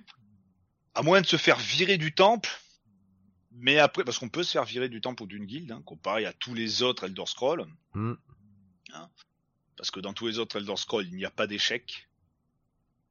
D'accord. C'est pas parce que c'est, tu n'as pas le droit d'échouer, c'est que tu ne peux pas échouer. Ah bon? Dans Daggerfall, tu peux rater une quête. Tu rates une quête pour une guilde, eh ben ça te fait des points négatifs de réputation de guilde. Et si t'en as trop, tu te fais dégager. Et si t'en as Mm. trop, tu te fais dégager. Tout à fait. Ah. Et ben pareil pour les ordres, euh, les ordres religieux, les ordres de chevalerie. À savoir aussi que Daggerfall est l'un des rares jeux, si ce n'est le seul, où quasiment dès le début du jeu, on peut rater la quête principale. Pardon? Oui. Autre, euh, d'une autre façon que mourir. Hein. euh. Oui, non, mais j'avais compris, mais, mais, mais je- Voilà. je vois pas comment tu comment c'est possible en fait. Ben, tout simplement, quand on sort du premier donjon, quand on y arrive, Ouais, quand on hein, y arrive, après, ouais. presque, après presque une heure de, de, de dédale, quand on connaît pas le donjon, euh, le peu de temps après, on se fait accoster par un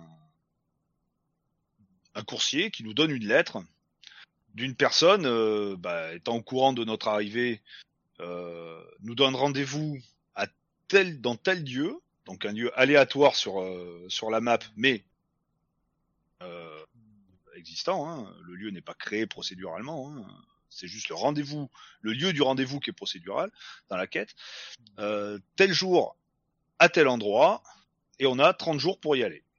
Passer ces 30 jours, elle repartira et ça sera fini. Ah oui, faut pas rater cette quête là, quoi. Faut pas Faut rater pas rater cette quête-là. Voilà, Ah, faut pas rater le rendez-vous de cette quête là, quoi. voilà. Après, une fois ce truc-là, eh ben, eh ben, tu ne peux pas faire ta quête principale. Donc alors, c'est pas grave, hein, tu peux quand même faire toutes les quêtes des ordres de chevalerie, tu peux te balader Ouais, mais dans tu le monde, pourras pas avancer jouer, dans l'histoire principale, quoi. mais tu n'avanceras pas dans l'histoire. Voilà. D'accord. Ah, Bon, ouais. après, il faut le faire exprès. Hein. Faut vraiment le faire exprès. Hmm. Hein, Ouais, ça peut arriver d'oublier. euh, tu, tu pars, euh, tu pars faire plein de quêtes secondaires, machin. Tu fais pas gaffe euh, aux, aux dates. Hein, euh, et Ouais. tu te fais, tu, tu, tu te coinces tout seul. euh. Ah oui, mais c'est, c'est, ça, ça, ça peut arriver. Faut le faire exprès, j'irais dire, mais ça peut arriver. Euh, à savoir que la plupart des quêtes qu'on do- que donnent les guildes sont en temps limité. Mhm.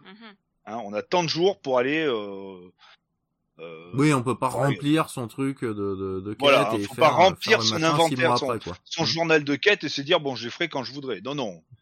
C'est t'as trois jours pour faire ta quête, t'as trois jours pour faire ta quête. Hein. Trois jours passés, trois jours, c'est, c'est, c'est- c'est mort. hein.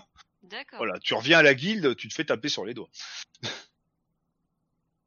Alors j'ai Alors, pas regardé. On peut, on ouais. peut sauvegarder quand on veut? On peut sauvegarder quand on veut. On a six emplacements de sauvegarde. D'accord. Alors, ce qui n'est pas beaucoup, mais en même temps, à l'époque, euh, l'espace disque était pas énorme. Oui, et puis Hein, celui-là, il devait en prendre vraiment pas mal pour l'époque aussi. Ah ben, coup. alors c'est vrai que j'en ai pas parlé, mais à l'installation du jeu, il y avait plusieurs choix. Il y avait soit le, installer le jeu euh, en version minimum, c'est-à-dire il lisait une grosse partie des choses qu'il y avait sur le CD et il y avait vraiment le minimum vital sur euh, le disque dur. Ou sinon installer la totalité du jeu sur le disque dur et il faisait quelques appels CD de temps en temps. Hmm. La totalité du jeu sur le disque dur c'était 640 mégaoctets. Ah, que ça? Je pensais plus. Que ça, mais à l'époque, euh, C'était beaucoup. Bah, c'est pas ça, c'est que euh, quand tu hein. prends un, un, un, Baldur's Gate qui euh, Baldur's Gate 1 euh, qui est sorti euh, dans les euh, deux ans plus tard. Ouais, deux ans plus tard. Ouais, mais le machin, il fait 5 ou 6 CD. Ouais. Et les, les- le, monde est pas aussi grand. Le voilà. Alors graphiquement, c'est autre chose, mais euh, mais il est beaucoup plus gros. Mm. En termes de euh, en termes de taille euh, brute, euh, il est beaucoup plus gros. Oh, mais, enfin voilà, en, en 96, euh, avoir des gros disques, tout le monde n'avait pas un gros disque dur sur son PC Non. quand même. Donc, Bah, c'était euh, encore assez. euh, Enfin, ça, ça commençait à se populariser, mais c'était encore cher le le- l'informatique comparé à maintenant où. Bah pour 300 balles, tu peux aller t'acheter un ordinateur portable. Ça sera certainement pas une fourrure oui. de guerre, mais au moins pour Ah euh, non, mais pour surfer sur le net, pour écrire tes mails, euh, pour euh, voilà, pour Et jouer à Candy Crush, euh, euh, bah tu peux quoi. Voilà. T'auras, t'auras pratiquement un téra de disque dur, quoi. Alors qu'avant, t'avais un disque dur de 500, de, de 5 gigas. Oh, putain, t'étais le roi de la récré, hein. Ah ouais, bah Ah, c'est. Ah, the king of the hill, hein, comme on dit. moi, il faisait, il faisait pas cette taille à l'époque, en plus mon disque dur. Ah, hein, moi non plus. il faisait, il- faisait 2 ou 3 gigas. Ah, moi, il les faisait pas les deux, euh, donc euh, je me souviens c'était un Samsung euh, qui faisait un giga 6, un truc comme ça. Ouais, En plus, six, on un a- giga- ouais, On a eu tellement de de de, de valeurs de merde en plus à l'époque. euh, tous les deux mois, t'en as un qui faisait 200 ou 300 mégas de plus qui sortait quoi. C'était n'importe quoi. Ah, c'était, euh, c'était, euh, Ah, il y y il y a ça- aucun standard. Et ça coûtait, et ça coûtait une bonne blindasse de, euh, de s'équiper avec un, enfin, maintenant tu veux te faire un gros PC gamer, ça te coûte toujours une blinde aussi, mais, je trouve que le ratio était plus, euh, était plus violent à l'époque, quand même. Ouais, ouais. Alors, pour en finir avec toutes ces guides, bah, toutes ces guides, elles proposent un paquet de services. Euh, donc déjà, on va commencer par la guide des guerriers, qui propose, hormis le fait d'aller chercher du, du taf et d'aller tuer des créatures dans, dans d'innombrables donjons euh, infinissables, euh, proposer donc des services d'entraînement pour entraîner les différentes compétences euh, liées à la guide des, ma- des mages. À savoir que pour gagner euh, des rangs dans les guildes, c'est pas juste en remplissant des missions, hein, comme on le fait à l'heure actuelle dans, dans Skyrim ou même dans, dans Oblivion ou Morrowind. Il faut avoir les certaines compétences à un certain niveau. En plus, oui. Ah oui, parce que tu passes ton temps à faire des missions, mais que tu augmentes jamais les bonnes compétences, tu Mm. grimperas pas. Voilà. Donc euh, oui, oui, oui. C'est- pas facile de devenir maître d'une guilde. Hein, ça se fait pas en trois heures. Mm. Hein, on n'est pas dans, on n'est pas dans Skyrim. Euh, donc la guilde des voilà, des guerriers propose euh, un service de, bah, déjà une chambre. On a, euh, quand on s'inscrit dans la guilde, on peut dormir dans la guilde. Tout simplement parce que passer la nuit tombée, eh ben, tout est fermé dans les villes, hormis les auberges, et c'est pas gratuit. Mm. Et au début du jeu, eh ben, tout est cher. parce qu'on n'a rien. Ouais, bah, comme d'hab, on commence à poil, quoi. Eh ben, surtout que là, voilà, on s'est échoué, on commence dans une grotte euh, au fin fond d'un donjon. Quoi. Voilà, Donc, on a, on a et on commence à poil. on commence à poil avec deux épées, si un, Préciser, un on haillon, euh, un haillon en, en, en termes de, de pantalon. Euh... Enfin voilà, c'est oui, c'est. La, la guide des guerriers donc propose aussi un service d'armurerie pour pouvoir réparer ses armures. À savoir qu'il n'y a pas de compétence euh, forgeage dans le jeu. C'est-à-dire c'est la seule compétence qui manque. Ouais, tu peux Voilà. pas fabriquer toi-même ton matos. Non, euh, ou, le, ou le fabriquer réparer, peut-être? Tu, tu, non, Euh, même, même le réparer, pas. tu peux pas? Voilà, tu peux fabriquer des potions, tu peux euh, fabriquer des sorts, tu peux enfin fabriquer tout ce que tu as envie, sauf du matériel armure, armes. Voilà. C'est le seul truc qu'ils ont pas mis. Vu qu'ils ont tout mis avant, je pense Oui. qu'ils l'ont pas mis plus ou moins par manque de temps. Parce qu'ils ont, il y a pas mal de choses qu'ils n'ont pas pu mettre par manque de temps, malheureusement. Euh, Donc ensuite, le guilde des mages, eh ben là justement, euh, on peut ensorceler des objets, on peut euh, et on peut le faire soi-même. hein. Euh, on peut créer des sorts, sachant qu'il y a déjà beaucoup de sorts. Hein, c'est euh, en tout dans Daggerfall, il y a six écoles de magie, comme dans les Elder Scrolls suivants. Et il y a, euh, à part une école de magie où il y a quatre sorts, parce que bon, bah, il y a pas beaucoup de sorts dans celle-là. Sinon, les autres, c'est euh, entre 15 et 20. Déjà, oui, voilà. Voilà. Donc il y a de quoi tu- faire. Et à côté de faire ça, on trucs un peut peu perso. euh, on peut faire des sorts perso. Donc, Mm. euh, par exemple, ce que je fais toujours, c'est des sorts d'entraînement. C'est-à-dire un sort qui mélange deux ou trois écoles de magie pour faire grimper euh, plus plusieurs vite, écoles de hum, magie. en même temps. Voilà, tout à fait. Euh, on peut donc fabriquer des sorts, enchanter des objets, identifier des objets. Ah, il y a une Euh, histoire d'identification euh, dans eh, celui-là. les objets magiques, euh, bah tu sais pas ce qu'ils ont comme euh, Mm. comme propriété, donc bah, tu vas à la guilde pour les faire identifier. Euh, Il y a la guilde des. Et il n'y a pas une histoire de téléportation aussi à la guilde des Il y a mages une histoire de téléportation avec les guildes de mages. Quand on est à un certain rang de la guilde, on a accès à la téléportation pour aller d'une guilde de mages à l'autre plus rapidement, ce qui est quand même beaucoup plus pratique.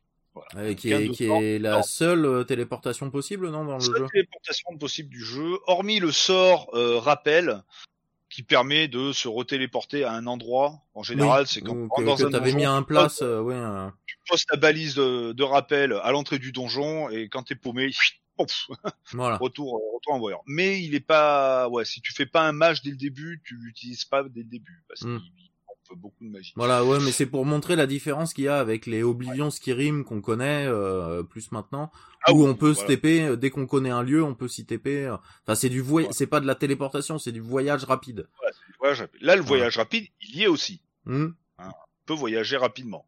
Mais ça te dit le nombre de jours que ça te prend. T'as la possibilité d'y aller à pied, d'y aller à cheval, euh, d'y aller en bateau euh, pour traverser la baie pour aller d'un Mhm. pays à l'autre, d'un côté à l'autre de la baie, ou d'y aller à pied, ou d'y aller, enfin comme tu veux. Donc ça te met le- exactement le nombre de jours que ça te prend. Ce qui est utile quand tu sais que tu dois faire ta quête en 8 jours, Oui, qu'il y a 5 jours de trajet déjà pour y aller. euh. il y a 5 jours de trajet et que tu dis putain j'ai pas beaucoup de temps. Mm. et que tu passes 4 jours dans le donjon et que tu te rends compte que t'as foiré ta quête. Voilà. Euh, la guilde, bon, la guilde des voleurs, elle propose euh, du recel, hein, donc des objets que t'as volés que tu peux, euh, tu peux leur revendre. La guilde des assassins propose euh, euh, bah, de pouvoir fabriquer des poisons, hein, de pouvoir faire un peu d'alchimie. Il y a très peu de guildes qui proposent de l'alchimie. Il y a la guilde des assassins et je crois il y a deux temples. euh, Ouais, au niveau Ouais. des religions, il y a deux temples qui proposent de l'alchimie. Si tu Oh, ne sûrement fais pas Mara pour, pour de la guérison, des trucs comme ça. hein. Ouais, ouais, tout à fait. Euh, si tu si tu ne fais pas partie de ces guildes-là ou de ces temples-là, tu ne pourras pas faire d'alchimie dans le jeu. D'accord. Voilà, parce que c'est les seuls qui proposent de service. C'est en fonction de ta compétence. Hein, c'est pas quelqu'un qui te fait la qui te fabrique la potion, Mhm. c'est toi qui la fabrique. Mais faut avoir accès au service. Voilà. Ça c'est pour étendre. Au niveau, bah, justement au niveau bah, des guérisons et des maladies, il y a 17 types de maladies différentes, toutes mortelles. Bah oui. Sinon, ça serait pas drôle. Toutes mortelles à plus ou moins long terme Ouais, bah oui, logique. et souvent moins. Parce que quand on est malade, le temps passe beaucoup, beaucoup, beaucoup plus vite. Après, on a un bestiaire quand même relativement énorme dans le jeu. On a, euh, j'avais noté le truc, c'est- abominable le nombre de mobs qu'il peut y avoir. Euh, alors, en, rien qu'en animaux, hein, tout ce qui est euh, donc les rats géants, les chauves-souris géantes, les machins trucs, il y en a sept types. Les monstres, donc dans les monstres, il y a les centaures, il y a les spriganes, il y a euh, tout un tas de Mhm. créatures. euh, il y a 10 types différents. Il y a 18 types d'humains ennemis différents dans le jeu. Et ça compte pas les gardes. Oui. Hein, parce que quand on Mhm. fait une infraction, les gardes mettent pas longtemps à venir. Ah, ils sont réactifs, les gardes? Ils sont très réactifs et surtout, euh... bon, t'as plusieurs choix comme dans les jeux. Hein. Tu peux fuir. Des fois, c'est plus simple. Hein. Et surtout quand on court très vite euh, et que les gardes ne t'ont pas vu, tu les as juste entendus mais qui t'ont pas vu. Tu reviens deux trois jours dans la ville où t'as fait l'infraction, Oui. tu crains rien. Voilà. Par contre, s'ils te chopent, alors soit tu peux te battre avec eux. Bon, généralement, ça se termine en une grosse boucherie des deux côtés. Euh, au début, c'est surtout du côté du joueur qui se fait boucher. Euh, Hmm, Normal. voilà. Mais sinon, si tu te fais arrêter, bah tu passes en jugement. C'est souvent la mort. Ah. Voilà. ah oui, hein, c'est pas que gentillet comme dans euh, comme dans les Ah autres non, où tu payes non, juste quelques pièces d'or. euh. T'as la possibilité de convaincre la cour euh, de, à ton Mhm. procès, mais il faut avoir un bon score en éloquence. Oui, logique, La compétence que personne ne monte jamais. Logique. voilà. Tu- ça sert à ça l'éloquence. Euh, t'as bon, t'as quatre types d'orques différents, des licans, donc tout ce qui est euh, garou. Il y a Mhm. deux types de garous différents. Le loup-garou classique. Hein, et quand on devient loup-garou, ben on déclenche tout un tas de quêtes pour soit rester, soit ne plus être se soigner, ouais. euh. Voilà. Ou le sanglier-garou. Il y a le qui a cochon garou. totalement disparu. Voilà, le werebore. Euh, donc pareil, hein, une fois qu'on est euh, werebore, euh, on a euh, des caractéristiques différentes du werewolf, hein, Mhm. du garou. Mais voilà, on déclenche, euh, on déclenche quelques quelques quêtes. Il y a alors, les Atrona qui sont des, euh, des espèces de- d'élémentaires. Hein, bon, il y en a quatre hein, feu, glace, euh, Euh, terre, terre et air. hein. Air, voilà. Euh, les morts vivants, il y a neuf types de morts vivants différents. Euh, qui est largement suffisant. Donc, plus voilà, les squelettes, les zombies, les momies, les vampires, les anciens vampires. Différence entre un vampire et un ancien vampire, c'est que le vampire, ben, il est sensible au soleil. On va me dire normal, c'est un Mhm. vampire. L'ancien vampire, non. Il s'en fout, voilà. Il s'en fout complètement. Et puis surtout, il a des sorts bien badass. Euh, Ah bah qui c'est peuvent tout- C'est pas. qui peuvent t'OS à n'importe quel niveau de ton personnage. Hmm. C'est- Bon, en général, on les entend venir de loin. Euh, pareil, après, t'as les liches et les anciennes liches, donc bah, même principe. Hein, euh, L'ancienne liche est beaucoup plus puissante, beaucoup plus résistante, a beaucoup moins de malus, enfin, ça est pété. Quoi. Et elle a le même sort que les anciens vampires. Après, dans les créatures daedriques, euh, il y a cinq types de créatures daedriques différentes. Donc bon, il y a... euh, Dit comme ça, ça pourrait faire pas grand-chose, mais quand on compare à tous les autres jeux, bah, au Ah. final, eh ben, il y a du choix. Ah bah ça que commence à faire. euh, Il doit y avoir, oui. euh. Ouais, Même dans les jeux actuels, euh, t'as pas... euh, Ah, il y en a qui ont pas autant de, oui, de mobs différents. euh. Voilà, et qui sont plus gros, mais qui n'ont pas Mm. autant de mobs que ça, quoi. hein. Euh, Qu'est-ce que je veux de... Alors, les vampires, quand on, on peut devenir, bah, on peut devenir loup-garou, donc on peut devenir. Ouais, voilà, oui, question. On doit pouvoir devenir vampire du coup aussi. On peut devenir vampire, bah ça pour devenir vampire, eh ben c'est simple, hein, il suffit de se faire tataner par un vampire ou un ancien vampire, Mhm. de préférence un vampire tout court, parce que le taux de chance de devenir vampire est le même, mais on a plus de chances de sortir vivant du combat. Oui, déjà, voilà. Voilà, de se faire juste infecter, voilà. Voilà. Alors, on a 0,6% de chance de se faire euh, infecter euh, en combattant un vampire. Oh, c'est pas beaucoup. tous les jours Mm. qu'on devient, mais ça n'empêche qu'il y a quand même, euh, si je dis pas de conneries, six clans de vampires. Oh, d'accord. Euh, voilà. Et puis, bah forcément, Euh, chacun leur quête, euh, etc. Oui. bah, t'as des quêtes avec, euh, bah, déjà pour rejoindre tel ou tel clan éventuellement, et surtout, bah, même des quêtes pour ne plus être vampire. Mm. Alors, avantage d'être un vampire, euh, bah, quand on est un vampire, euh, bah, au moment de la transformation, techniquement, on meurt hein, pour renaître en vampire. La réputation du joueur est remise à zéro partout. Ah, c'est sympa. Si on, a fait, si on a fait des grosses conneries, Oui, c'est c'est un peu foiré sur sa répute, au moins ça permet eh de. ben, repart à- ça permet de repartir à zéro. Et Mm. pareil pour les loups-garous, quand on est en loup-garou, donc dans le jeu, on est considéré comme un être autre que le personnage joueur. Mhm. Donc toutes les actions comptent pas sur Toutes les le. si on tue des gens en vie et trucs comme ça, ça ne, on ne perd pas en réputation. Ça, c'est sans compter les bugs. Oui, Euh, bon. Parce qu'il y a quand même des bugs de répute dans le jeu. Hein, mais les bugs, on y viendra plus Ouais, bah, tard. ça, le jeu il est tellement énorme, du coup, Oui. que. pouvez pas tout corriger, hein. Ah, clairement pas. Euh, clairement pas. Ah, Surtout sinon, il sera encore en test de, en phase de bêta test alors qu'il est, quoi. Donc, euh, euh, je pense.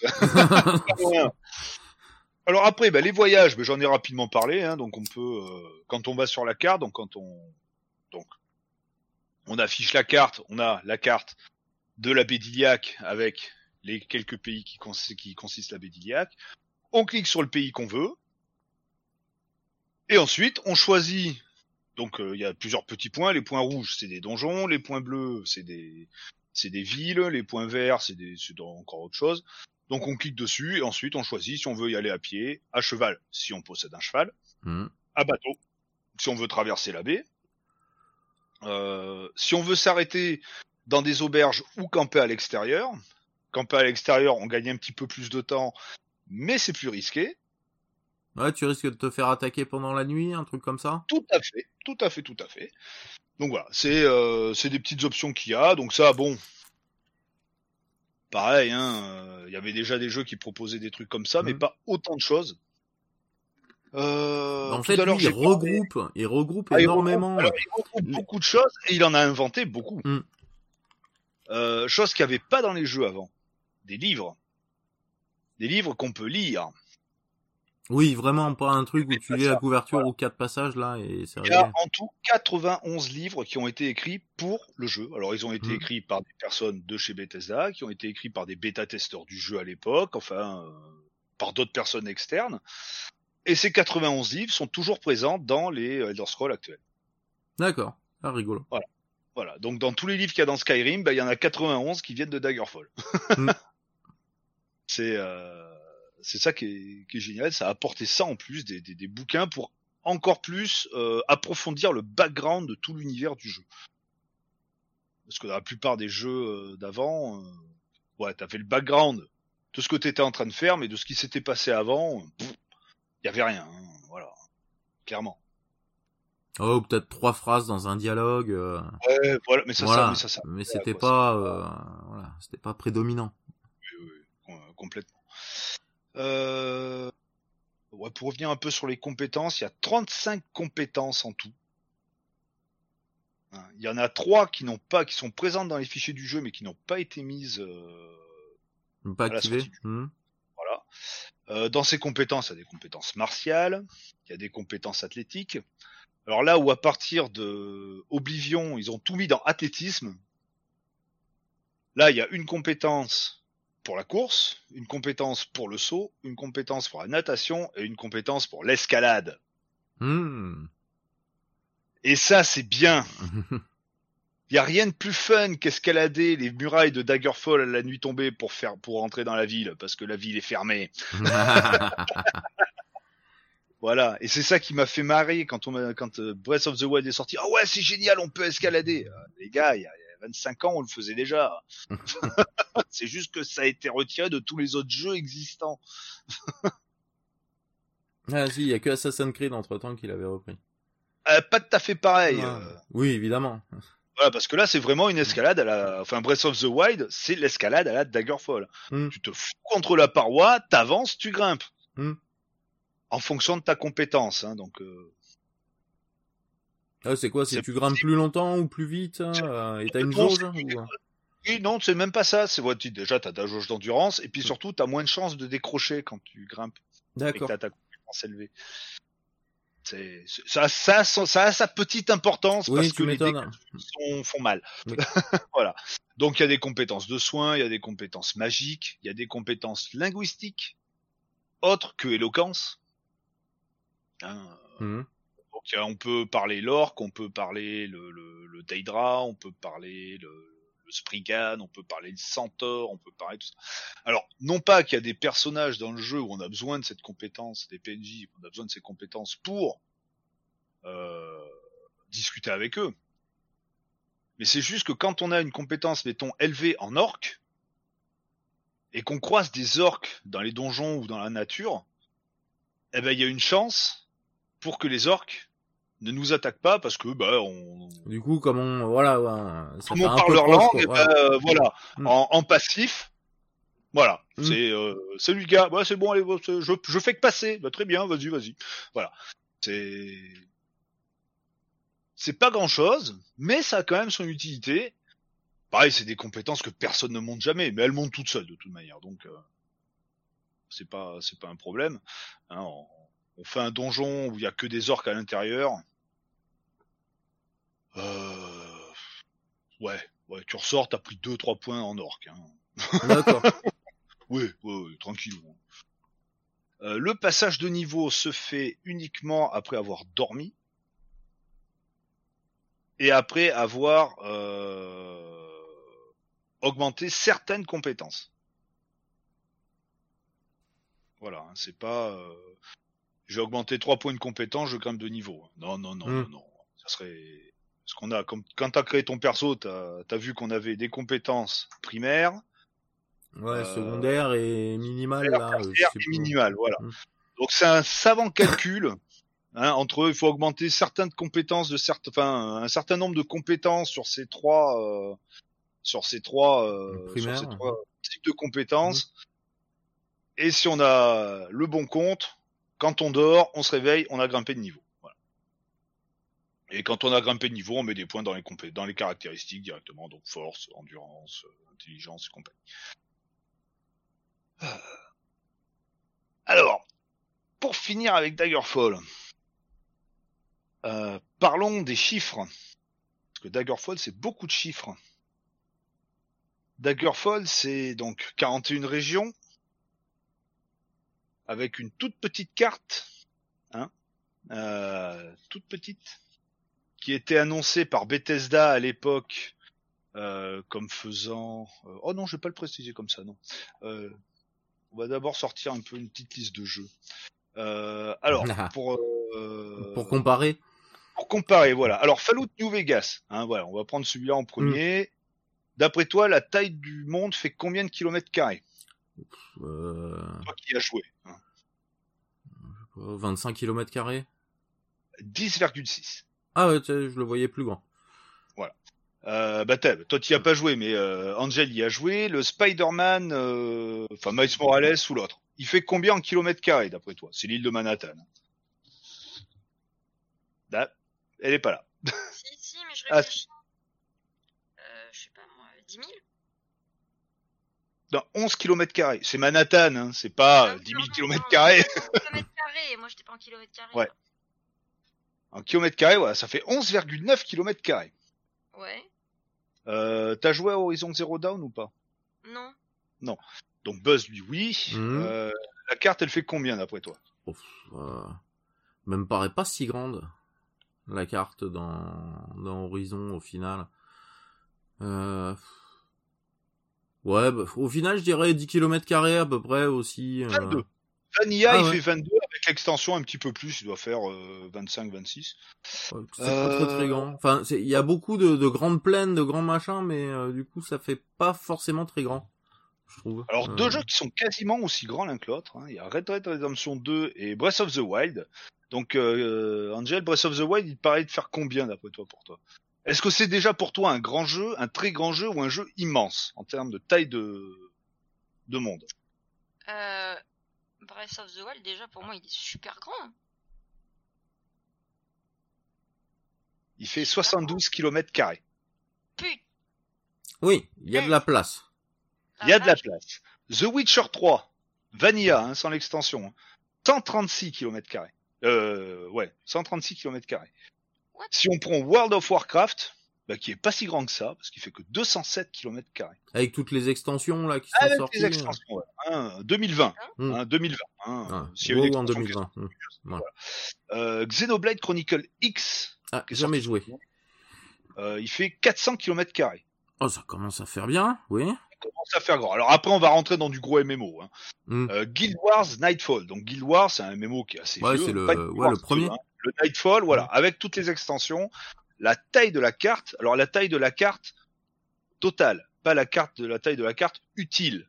Oui, voilà, avec euh, tout, euh, toutes les Voilà, montagnes où on peut présent, pas aller. les- les tailles de cartes Ouais. utiles, là où on Mm. peut aller partout. Et Breath of the Wild, c'est le cas, on peut aller partout. Euh, la taille de la carte complète fait 38 850 km carrés. Ouais. Bah, Ah bon, oui, c'était il y a énorme. pas tout ça à explorer. Il y a beaucoup de coins où on peut pas y aller, Mm. c'est du décor. Euh, Lord of the Ring Online, 77 700 km Pareil, on peut pas aller partout. Ouais. Alors, Daggerfall. Quand il est sorti, Bethesda a annoncé une taille de 45 000 km Pas mal. Pas mal. mais ils se sont plantés. Ah. Parce qu'ils disaient, voilà, oui, le jeu fait 45 000 km mais euh, la taille de la map, ça correspond à peu près à l'Angleterre. Euh, L'Angleterre qui fait 200 et quelques mille kilomètres carrés. Hmm. Juste histoire de dire, on s'est gaufré. euh, où est-ce que j'avais ces putains de chiffres euh, Chaque fois, Voilà. je retouche. Et là, c'est euh, euh, B, euh, B comprise?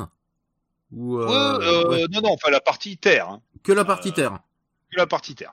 Alors en réalité, euh, il y a un, un gars qui s'est amusé à vouloir faire euh, Mais la vraie superficie avec toute superficie de donjon et tout? il a pris la taille, euh, pas en comptant la superficie Mm. des donjons, parce que là tu t'en sors plus. là. Euh, en prenant donc la taille de la map, pixel par pixel.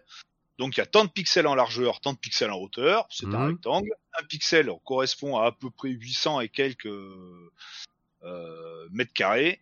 Donc ce qui faisait en tout, en comptant la partie haut, hein, donc la partie terre, la partie haut, on était à plus de 300 000 kilomètres carrés. God. Et on peut aller partout. Et sinon, rien que la partie terre, on est à 161 600 kilomètres carrés. Et on peut aller partout. Et on peut aller partout. C'est le jeu le plus grand qui voilà. Les seuls jeux qui sont plus grands à l'heure actuelle, il y en a un qui s'est rajouté il y a pas longtemps. Euh, il y a Flight Simulator, Hmm. Oui. Hein à savoir qu'ils ont scanné la planète avec les satellites et puis ils ont fait bosser de l'IA derrière, donc on Voilà. peut pas vraiment dire que c'est du boulot. Mhm. Il y a Minecraft en comptant Ouais. tous les mondes créés sous Minecraft. Et après, il y a, je sais plus comment il s'appelle, le jeu qui se passe dans l'espace où bah, c'est la taille d'une galaxie, enfin c'est plusieurs galaxies, donc forcément t'as Euh, c'est Star Citizen ou euh, Star Citizen, ouais, un truc ou comme Elite ça, voilà. Dangerous là, c'est un des Voilà. deux là. Donc ces trois jeux, c'est les seuls trois jeux qui sont plus grands que Daggerfall. La vache. Et je ne parle pas du reste. en tout, il y a 15 251 lieux à découvrir dans le jeu. Ah mais je suis Ah, sûr qu'il y a des mecs ils l'ont pas encore fini, ils sont encore dessus non, non. hein, depuis qu'il Il est sorti. Hein. 4400 euh, donc euh, euh, vie, non, pas ville, euh, maison isolée, euh, ferme isolée, manoir isolé, euh, Ouais, petit isolé. lieu dit, petit Voilà, voilà. tout à fait. Des temples euh, ou des hôtels de, de prière ou des couvents de sorcières, il y en a 1532. Que pas rien. Des villes. Il y a 5090 villes dans le jeu. Ouais, mais c'est un, c'est un... Et il y a 4229 donjons. voilà. Et les donjons, ils font pas 2 mètres carrés. c'est n'importe quoi. Voilà. Les donjons, c'est au-delà du reste. C'est- c'est, c'est, c'est pour ça que je dis que c'est le jeu le plus ambitieux qu'il n'y a. Ouais, voire même jamais presque moi je dirais créé. le un c'est un jeu trop ambitieux même. Ah oui, mais pour les, mais Il y pour en a l'époque, trop. Il y en a Et même trop. Tu c'est c'est tellement euh, c'est tellement Ah oui, grand, il y a tellement de trucs. Mais ils ont cherché à faire quelque chose de cohérent, parce que quitte Oui. à mettre un grand, eh ben, Oui, ah bah oui, si tu fais du très grand, euh, faut pas qu'il y ait euh, y ait 10 Voilà. kilomètres, euh, que tu marches pendant 10 kilomètres et qu'il y ait rien Alors, pendant 10 et- kilomètres. et- Mais euh, Les PNJ, il y a une soixantaine de PNJ euh, propres à l'histoire. Hein, Mhm. Ceux-là, ils sont générés euh, pas aléatoirement. Oui, Sinon, il y, a créés. 700, il y a 750 000 PNJ dans le jeu. Ouais, mais c'est un département en fait. Ton voilà. Entre c'est un département français entre le nombre de communes, euh, le nombre de lieux d'intérêt, et le nombre de, de de personnes, c'est un petit département quoi. Ah, c'est oui, ouais, c'est un, ouais. C'est, c'est ouais, un gros département quand même, hein. Mais euh, enfin, ouais, un département moyen, on va dire. Voilà. Mais voilà. Alors, tous ces PNJ, la plupart sont générés aléatoirement, euh, comme les donjons. Il y a beaucoup de donjons qui sont. alors, il y a des donjons qui sont Fixe, oui. Euh, hein, qui Ceux de l'histoire, les trucs comme ça. Tous déjà. ceux qui euh, sont euh, propres à l'histoire principale sont fixes. Il y en a quelques-uns d'autres euh, sûrement, pour certaines Mm. quêtes, certaines kills, des trucs comme ça qui sont fixes. Sinon, tous les autres sont générés aléatoirement, donc de façon procédurale. Comme la, euh, les euh, 750 000 PNJ sont générés de façon procédurale.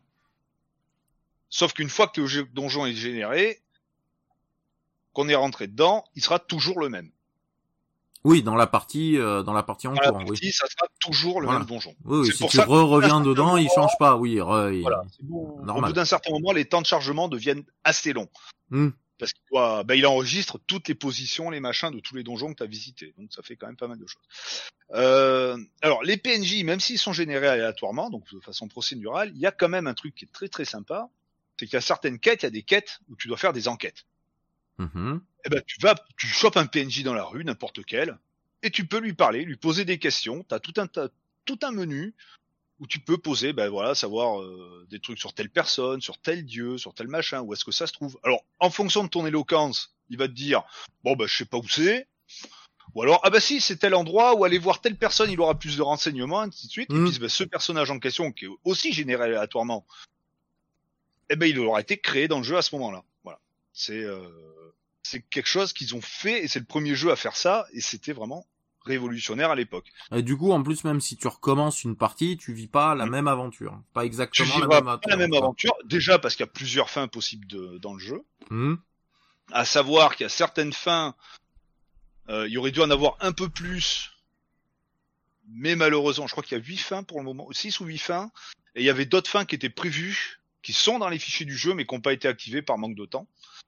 Parce Ouais, qui sont pas finis sûrement. euh. Voilà, tout à fait. Et il y a un paquet de trucs qui n'ont pas été activés, euh, des guildes en plus. Il y a pas des, il y a pas des, des, des cerveaux malades qui ont essayé de finir le travail. Il y en a le certains qui le Pour le font. euh. moment, euh, non, parce que c'est des trucs qui sont euh, ouais, euh, presque à l'état embryonnaire. Même s'il y en a, il y a deux, deux guildes qui ont été, euh, qui étaient pratiquement finies mais qui n'ont pas été faits. Une guilde de prostituées, Mhm. oui. Euh, Why not? Voilà. Voilà. voilà. Et puis l'ordre des lampes, des lampes, qui était le bras armé de la guilde des mages. Quoi, voilà. Hein, par exemple, il y a ça. Il y avait aussi en, en qui était prévu, qui est dans les fichiers du jeu mais qui a jamais été activé, euh, même avec les, les communautaires, euh, un carnet de notes. Alors déjà, il y a le carnet de notes avec les quêtes, mais là, il y avait carrément Ouais, la possibilité de faire un copier-coller, de copier une partie de dialogue d'un perso que d'un PNJ nous a dit, et paf, de le coller dans son carnet. Ah, ça, ça aurait été cool, oui. Ouais. Oui, t'as, t'as, t'as un livre de bord euh, classique, un journal de quête classique, mais t'as, voilà, là, c'était vraiment un bloc-notes. euh, euh, C'était c'est quelque chose qu'ils avaient Mm. pas pu pas pu pas pu mettre. Un truc qu'ils ont pas mis et pourtant euh, c'était prévu, c'était même marqué, je crois dans le dans le manuel ou dans la boîte du CD ou un truc comme ça. Importer son personnage de Arena. Ah, oui. Ça ils ont essayé, enfin ils ont pas eu le temps ou ils ont essayé, ils ont pas réussi. Enfin bon. Ouais, peut-être, Mais peut-être qu'ils euh, ils avaient des différences à la création du personnage, donc Bah, faire la déjà, conversion était compliqué. Voilà. euh. Être compliqué parce que déjà il y avait Mm. pas de compétences dans Arena, il y avait juste les caractéristiques et euh, donc fallait réinventer tout un tas de compétences et trucs comme ça, ça aurait été compliqué. Euh, une des guerres entre entre diverses euh, provinces qui pouvaient des guerres ouvertes, carrément, hein, ça c'était prévu dedans. Euh, il y avait aussi euh, la possibilité de construire sa maison et non pas de l'acheter, qui n'a pas été mis, donc la construire et la meubler. Euh, au niveau des fast travel, qui étaient déjà assez complexes, parce que bon, quand on clique sur la carte, la carte d'une région, il y a des points partout, savoir où et quoi, euh, c'est difficile. Mm. En bas, il y a un truc génial qui est une barre de recherche. Tu tapais le nom ou le début de nom d'une ville ou d'un dieu ou d'un donjon, un truc comme ça, tac, ça te foutait le curseur dessus. Ça Ah, c'était c'est génial. bien, ça. Ouais, et ah bah, quand t'as euh, 15 000 lieux euh, sur une J'avoue, carte, ça. Ouais. euh, et bon, ça, c'est ils auraient ils auraient aimé l'am- l'améliorer encore plus, mais ils ont pas euh, ils ont pas réussi. Euh, bon, il y avait des chansons qui étaient prévues dans certaines auberges et trucs comme ça, alors qu'il n'y en a pas eu. Euh... Ouais, mais déjà, s'ils ont bossé pendant deux ans pour sortir le résultat, voilà, le résultat final de base qu'on a, euh, Chapeau, quoi. ouais. Alors, il y avait une, euh, une autre option qui était euh, qu'ils avaient prévu de mettre, c'était une corde pour pouvoir descendre en rappel, Mhm. parce que dans certains donjons c'est utile. Hein. Si t'as pas le sang lévitation, c'est mort. Euh, ils avaient prévu d'avoir encore un système de réputation encore plus euh, plus poussé, ouais. encore plus poussé, des graphismes. Alors il y a plein d'éléments de graphisme qui n'ont pas été utilisés euh, dans euh, dans le dans le jeu, dont un dragon entièrement modélisé en 3D. Euh, Ah ah. Qui n'a pas été utilisé, qui a pas été utilisé. Euh, ils avaient prévu de mettre encore plus de, de PNJ non procéduraux. C'est Halloween, ils l'ont ressorti pour Skyrim. Ouais, pas loin. Ouais. C'est ça. Il y a un paquet de trucs qu'ils ont pas pu mettre dedans parce qu'ils ont pas eu le temps de finir le jeu. En parlant de ça, quand le jeu est sorti, bah déjà il marchait pas. Mhm. Cyberpunk n'est pas une nouveauté. Il y a 25 ans, on savait le faire. Même là-dessus, il était, il était, euh, il était précurseur des choses. Ah ouais, mais Bon, le après, truc étant tellement patchs. grand que oui, enfin, Mais, euh, mais bon, après ils ont arrêté de, de faire des patchs parce qu'ils sont partis sur d'autres projets. euh. ouais, mais trop, trop, trop ambitieux. Trop ambitieux. Voilà, c'est le jeu du trop. C'est le jeu du trop, mais c'est le, jeu, du trop qui a apporté tellement de choses aux jeux vidéo Ah oui. actuels. Oui, bah Je il a, qui- il a aidé, à- il a, il a montré, euh, il est... ça, ça c'est bien de le faire, voilà. Il a, il a montré la voie à tout le reste. Il n'y aurait pas eu Daggerfall. Il se serait arrêté à Arena, point barre, on arrête là. Hein, on passe Bah, à on autre n'aurait peut-être pas eu euh, Fallout on va faire un jeu 3, on n'aurait peut-être pas eu. euh, Eh ben, on n'aurait pas eu euh, Euh. tout un tas de, de... Alors ça, ça aurait fini par arriver, mais différent, quoi. De- de- Mm. Tous les open world qu'on a eu depuis, euh, c'est comme il y a, euh, il y a, il y a 5-6 ans où on disait, oh, putain, ouais, c'est la mode, les open world, des trucs comme ça. Les gars, ça fait 25 ans que je joue à des open world, putain. Réveillez-vous. Réveillez-vous Daggerfall, les gars Ouais, mais Et on va dire que peut-être les, les open world c'était plus justement des RPG un peu plus euh, PCistes ou euh, des trucs comme ça. Bah, des il y en trucs avait un peu plus de niche aussi. Euh, c'était- bah, plus de la niche et c'est des c'est des jeux un peu à la GTA qui ont démocratisé euh, à la base le le- l'open sur- world quoi. Et, euh, et les jeux à la, à la, enfin à la Après Morrowind, euh, Morrowind, donc quelques années plus tard, ça maintenant on va, je vais, Mm. je vais venir. Après l'après Daggerfall chez Bethesda, qu'est-ce que ça a été? Eh ben ça a commencé l'année suivante, hein, parce que les mecs ils chôment pas. hein. Ils envoient du steak les mecs hein, chez Bethesda. hein. C'est- des warriors de la programmation. hein. Euh, ils nous ont balancé un Elder Scroll Legend Battle Spear. Alors qu'est-ce que c'est? Ça reprend exactement euh, le moteur graphique de Daggerfall, les, toutes les textures, tous les. ouais, c'est celui qu'ils ont sorti sur Nokia? Euh, sur celui-là? Ah non, non, non, non, non. Non? Euh, Celui-là est sorti en 97 sur PC. Hmm. euh, c'est en fait, c'est juste du dungeon crawler pur. D'accord. C'est, tu commences ton jeu, t'es dans un donjon, il est généré aléatoirement et tu traces jusqu'à la fin du donjon et t'as fini, t'as fini le jeu.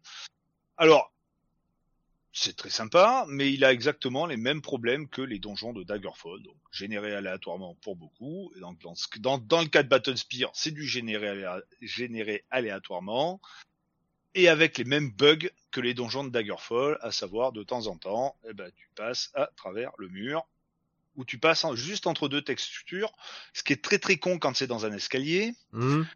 et tu tombes sans fin. Ah super. Voilà, parce que Bon. t'es sorti du niveau en fait. Et puis tu finis par mourir parce qu'au bout d'un Mm. moment le jeu il te, il te fait tomber sur quelque chose. Euh, Il y a ça, plus des donjons qui sont... euh, C'est le gros point noir de Daggerfall d'ailleurs, hein, les donjons. hein. Parce que toutes les quêtes, on va dire 90% des quêtes se terminent dans un donjon. Il vaut mieux, quand on prend une... C'est ce que je fais moi, c'est ce que j'ai fait sur ma dernière run la dernière fois. hein, quand, euh, Avant de prendre une quête, je sauvegarde. Mhm. Pour sauvegarde. voir où est le donjon. euh, Une fois que j'arrive devant Mm. le donjon, je sauvegarde. Oui, mais sur une autre sauvegarde encore, je suppose. je note sauvegarde, et puis ensuite, une fois que je suis rentré dans le donjon, j'ai ma sauvegarde d'entrer dans le donjon, Hmm. et après, j'ai deux autres sauvegardes pour, euh, en cas où je me paume. Hmm. Parce qu'on se paume vite dans un donjon de Daggerfall.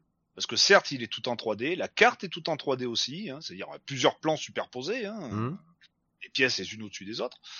Euh, contrairement à Doom où euh, c'était des pièces bah, qui étaient en décalé, mais qui n'étaient pas l'une en dessous de l'autre. Euh, tu te pommes, mais alors... Ah, Il y a des fois, tu peux passer, j'ai passé 5 heures dans un donjon. à tourner en rond. J'en pouvais plus. Oh, oui, Et ça c'est on- l'horreur par contre. Oui. Ouais, mais puis par, au bout d'un moment, tu sais, puis quand tu commences à te paumer, bah tu, je vais pas dire tu stresses, mais ton cerveau sait plus où il va. Mm. Tu perds tes repères. Alors déjà que t'en as pas beaucoup, tu perds les peu de repères que t'as et t'es complètement perdu. Et c'est pour ça que je dis quand j'ai, quand Buzz il m'a dit ah bah putain, euh, je suis, je suis mort au troisième mob au début du jeu. Hein. Oui. Oui, t'étais On mort de rire. mourir peut se faire tuer par le premier mob qui est un rat. hein. Bon, c'est un rat qui est Mm. gros comme un labrador, hein, mais euh, c'est un rat quand même.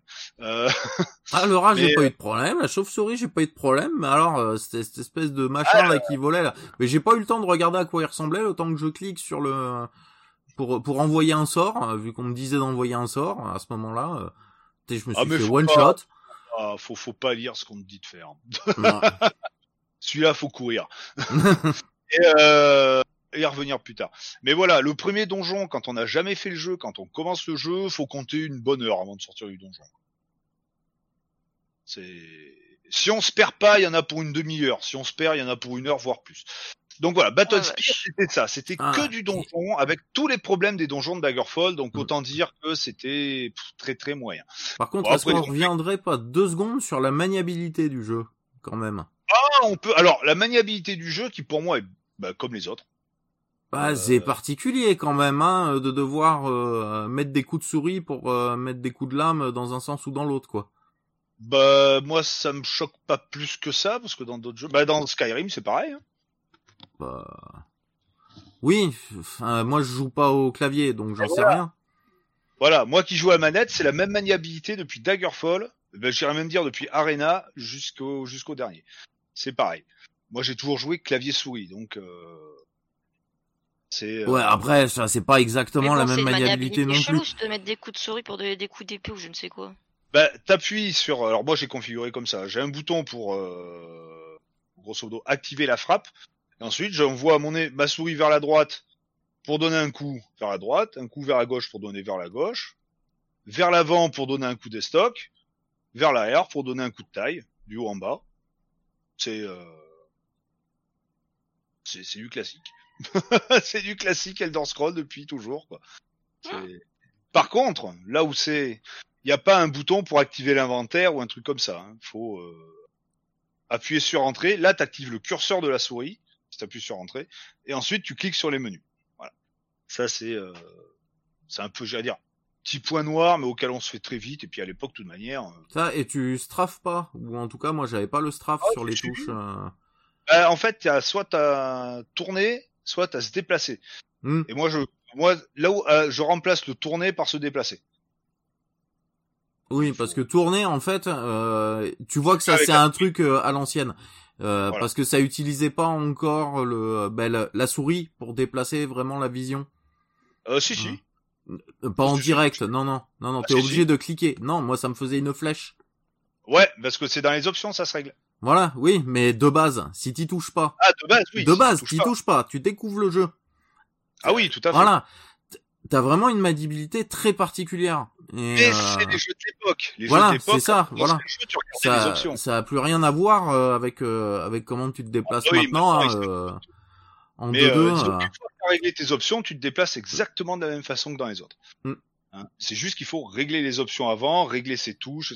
C'était le premier truc que tout le monde faisait, même dans les FPS à l'époque, pour Doom, pour Wolfenstein, pour machin, chacun faisait sa propre config. hein.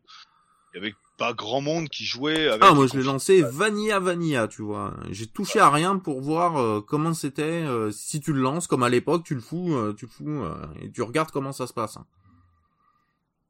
Ben, Ah. Eh ben, euh, au bout du troisième et demi, ça se passe mal. ah oui, là, mais dès le début du jeu, faut rentrer dans les options déjà pour voir alors quelle touche correspond à quoi. Hmm. Et bon, bah alors ça, ça me plaît pas. Je teste un truc, ça me plaît pas, machin. Allez, je change les touches, je me fais ma propre sauce, et à partir de là, roi carotte. Donc après ce Battle Spear, bah ils ont fait quelques jeux de sport, Hmm. euh, des jeux de bowling, des jeux de machin. Mais c'est des sorti- trucs que, en plus, je sais pas toi, mais moi je les ai jamais vus passer à l'époque ces jeux-là de Ah sport non, bah, hein. Alors, en même temps, euh, des jeux de bowling ou des, des, des petits jeux de racing, des trucs comme ça, je m'y intéressais pas en plus. Ouais, mais on aurait pu voir le, on aurait pu les voir, euh, tu sais, euh, sur les, euh, sur les rayons, euh, dans les rayons d'une Fnac, euh, un truc comme ça, mais même pas, Bon, tu ça, vois. sortir- ça a dû sortir euh, des jeux de bowling, ça a dû sortir cause, US. hein. Hmm. En plus, oui. Euh, euh, c'est ouais. pas sûr qu'ils soient arrivés euh, jusqu'en Europe. euh. Ouais. En 98, ils ont sorti Elder Scroll Adventure Redguard. Donc, était un petit jeu d'aventure, euh, alors un peu RPG quand même. Hein. Euh, à la troisième personne, si je me souviens bien. Euh, tout en 3D, mais 3D, enfin bah, l'autre aussi était en 3D, mais là Mhm. c'était 3D avec une accélération graphique avec les cartes graphiques, quoi, voilà. hein. Bon, qui a pas plus marché que ça, parce que tout le monde attendait à Elder Scrolls 3, Hmm. hein, qui arrive en 2002 avec Morrowind. Mhm. En 2002, ils ont sorti Morrowind Tribunal aussi, donc la première extension. En 2003, la troisième extension Blood Moon qui ramenait les loups-garous. Ce que tout le monde trouvait dommage dans Morrowind, c'est qu'il n'y ait pas de loups-garous. Donc ils ont fait une extension loup-garou. Voilà, Au moins à l'écoute de sa communauté, c'est bien. exactement. Euh, ensuite, euh, bah, en 2006-2007, donc 2006 PC, 2007 console, euh, Oblivion, donc Elder Scrolls 4. Suivi la même année sur PC par la première extension Night of the Nine, qui était une petite quête annexe euh, avec un ordre de chevalerie. Oui. C'est sympa. Oui, qui était rigolote. Hmm. Je les avais toutes les extensions. euh. En 2007, donc Oblivion. ils ont sorti Shivering Isle, qui, euh, qui a rajouté une zone complète de jeu. Hmm. Ouais, une nouvelle île, une, une nouvelle île, c'est grand, Ah, donc, avec 2008, nouvelle quête, machin. En 2008, après avoir acquis Fallout, eh ben, ils ont sorti Fallout 3. En 2009, ils ont sorti 5 extensions pour Fallout 3, plus ou moins bien. Hmm. Bon, c'est surtout celle qui rajoutait des niveaux, euh, des niveaux qui étaient appréciables. Le Novel Cap, c'était sympa. Voilà. Euh, 2011, ben, Elder Scrolls 5 Skyrim. Le 11, 11, 11, facile à retenir. Voilà, tout à fait. Je t'ai payé le collector pour mon anniv. Moi j'étais, euh, j'étais, j'étais au carrefour du coin euh, pour aller acheter le, ma version 360 parce que j'avais pas de PC à l'époque euh, assez puissant, en tout cas pour faire tourner. Et Elder Scrolls 5, ils ont fait un revirement complet au niveau du, du système de règles. Ils ont laissé tomber les compétences, ils ont laissé tomber le, euh, le système en pourcentage, ils ont laissé tomber beaucoup de choses. Oui, il y a plus de Et, chance de toucher. Maintenant, c'est on touche ou on touche pas. Euh, Voilà, on voilà. touche, on, voilà, enfin si on touche. Voilà. C'est on, touche, on fait plus ou moins de c'est on touche ou on s'est raté. Voilà, mais Voilà. On, on a, on a on a mal visé ou on a on a sorti l'épée trop tôt quoi. Mais euh, voilà. Voilà, c'est- mais c'était clairement qu'on a, enfin voilà. Maintenant, tu voilà, c'est une question de hitbox. C'est pas une question de pourcentage. Voilà. Le mob bouge pas, t'es en face de lui, tu donnes un coup, tu le touches automatiquement. Hmm. Voilà. Euh, alors qu'avant, ben voilà, hein, t'avais, mettons, allez, 25% de chance de toucher, Eh ben, ben, c'était surtout, t'avais surtout 75% de chance de rater. de pas toucher. Voilà. Hein, c'est pas, euh, c'est là où il y a beaucoup de personnes qui se perdent dans, dans, dans des statistiques. euh, c'est, c'est à chaque fois que tu lances, enfin que tu fais ton Oui. attaque, t'as 25% de chance tu, re- tu remets à zéro. Tu remets à zéro tes chances. C'est Voilà, hein, T'as statistique. 25%, t'as 25%, c'est tout. avec hein. relance. Hmm. Les statistiques sans relance, et on retire la, la, la Ouais, la moins le, euh, moins le, le, ce qu'on a, ce qu'on vient de faire. Voilà, ouais, mais non. Non, c'est avec relance. Donc à chaque fois, on repart à zéro. Euh, donc voilà, ils ont changé ça sur Skyrim, chose qui m'a qui m'a déçu, euh, qui m'a choqué au début. Je, je peux mettre le dire le même le mot choqué au début parce que j'étais complètement perdu. Je voyais pas du tout. Putain, je l'ai fait trop vite. quand- quand- oui, déjà on te voit et puis on, on progresse beaucoup trop vite. Les euh, Bah, si on fait le port à farmer, euh, à farmer un peu Voilà, pour. et- euh, les guildes, on devient maître de la guilde en 2-2. Euh, même si les quêtes des guides sont très sympas. Ouais, j'aime beaucoup le début de la guilde des, euh, des mages. euh, dans, Ouais. Mais, euh, mais, mais on en devient, on en devient maître de la guilde beaucoup trop rapidement. Mais le, par exemple, j'avais préféré euh, guilde des assassins et guilde des voleurs chez euh, à Oblivion. Tu vois. Euh,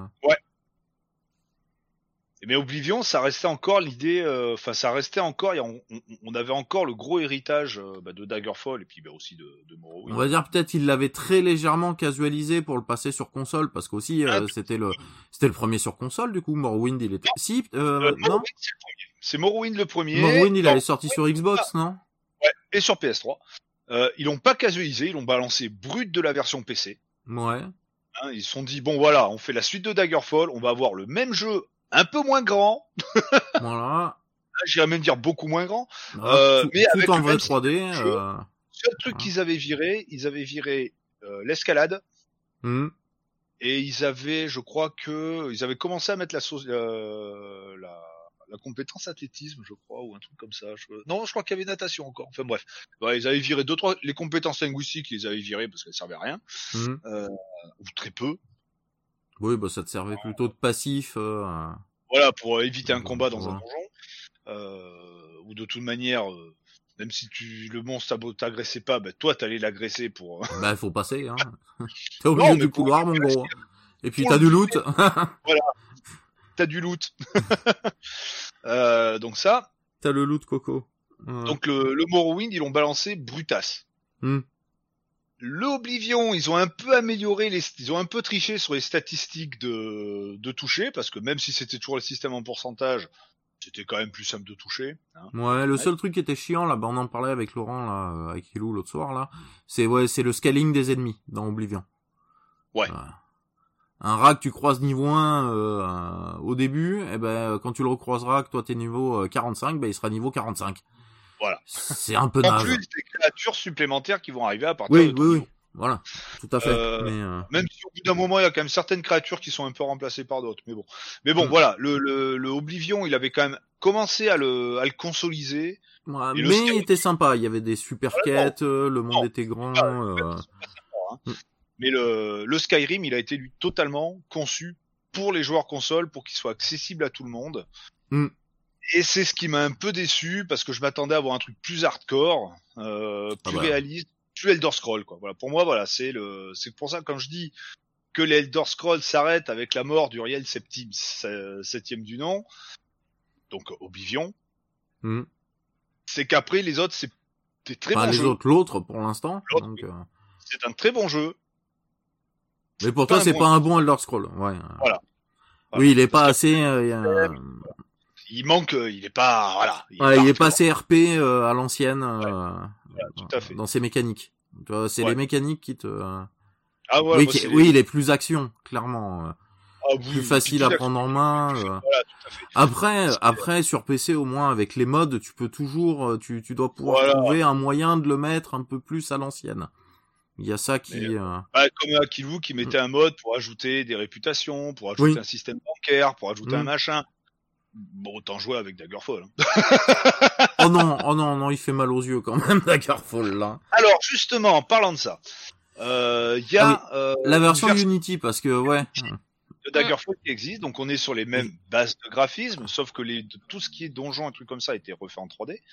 Les bâtiments dans les villes ont été refaits en 3D. Les et tous les objets qui étaient en, entre guillemets en 3D mappés, donc des sprites 2D incorporés dans le dans le moteur, euh, ont été lissés, sont un petit peu plus jolis. Et j'ai vu aussi qu'il y a un mec qui a fait un mode, c'est euh, Skygerfall, où il a plus ou moins refait Daggerfall sur Skyrim. Alors, je D'accord. pense que la taille de la map doit être adaptée au moteur de Skyrim, c'est-à-dire Mm. euh, beaucoup plus petite que ce qu'elle devrait être.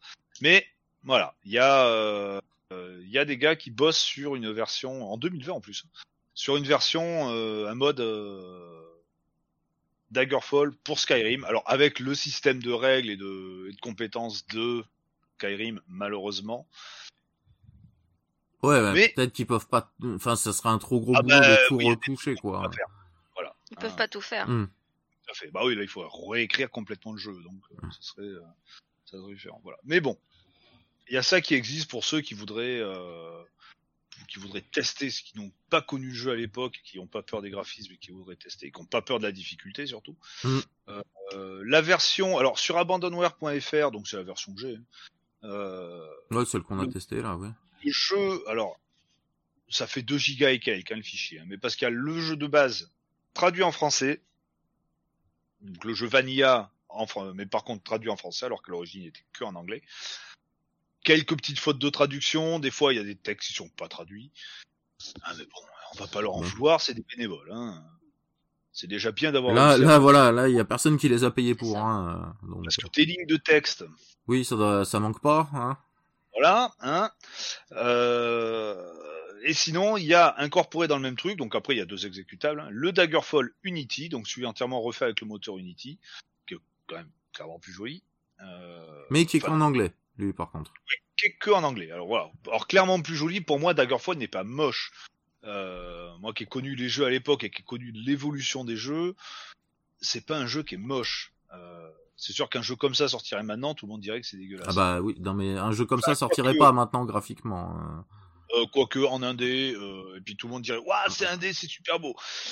Hein, euh... Parce que quand on voit certains jeux ND, même en 2D, Oui, ah, Ah, y a- ah, il y a des, il y a des pixel art là qui disent pixel art. euh, je me demande où il est. Ah, le pixel il y est, mais le art il y est pas. Hein, euh. il y a des gens qui trouvent le jeu très bien et qui l'encensent. Mm. Et il y en a. Hein, euh, tout comme, ben, c'est quand j'ai vu le dernier Xbox Showcase ou je sais pas quoi. Enfin, enfin bon, peu importe. hein. Une conférence. Des euh, shows, euh, des nombreuses conférences sur sur YouTube qu'il y a sur sur les jeux à venir. Il y a quelques, ouais, il y a trois, il y a cinq six mois, je crois, j'avais dit à, à Buzz. Ah putain, le pixel art, j'en peux plus.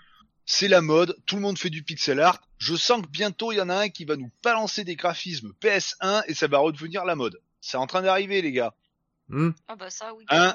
Des gros polygones dégueulasses avec pas de texture, vous allez en avoir. Et les critiques vont être à fond dessus. Et quand je dis les critiques, c'est pas les magazines, hein. Hmm. Ah bah ça. C'est plein de joueurs qui testent des jeux indés, des machins, des trucs. C'est indé, c'est bien. hein. Non, c'est, pas parce que c'est indé que c'est bien. non, C'est bien qu'un jeu soit indé, mais un jeu indé est pas forcément bien. hein. C'est- mais bon, euh, voilà quoi. Donc ce Daggerfall, c'est pour ça que je voulais en parler. Euh, c'est un jeu qui a apporté énormément de choses à beaucoup de jeux à l'heure actuelle. Il y aurait, voilà, quand vous jouez à un jeu, bah, dites-vous qu'il y a beaucoup d'éléments qui sont dans le jeu. Bah, si vous les avez, C'est grâce, grâce à, c'est grâce à lui, ouais. voilà, c'est grâce à lui. Vous n'auriez pas été là, bah, vous auriez peut-être pas ces éléments dans le jeu. Ah, Voilà. comme il y a un avant et un après Street Fighter 2 par exemple euh, à l'époque Ah, pour le pour, le jeu de combat, bah voilà, il y a un avant et un après Daggerfall. 2, Il n'y aurait pas eu King of Fighter, il n'y aurait pas eu de Samurai Shodown, il n'y aurait pas eu de Tekken, il n'y aurait Ah pas eu de... Enfin voilà, tout ça, ça Ah. n'aurait pas existé. Voilà. C'est... Euh...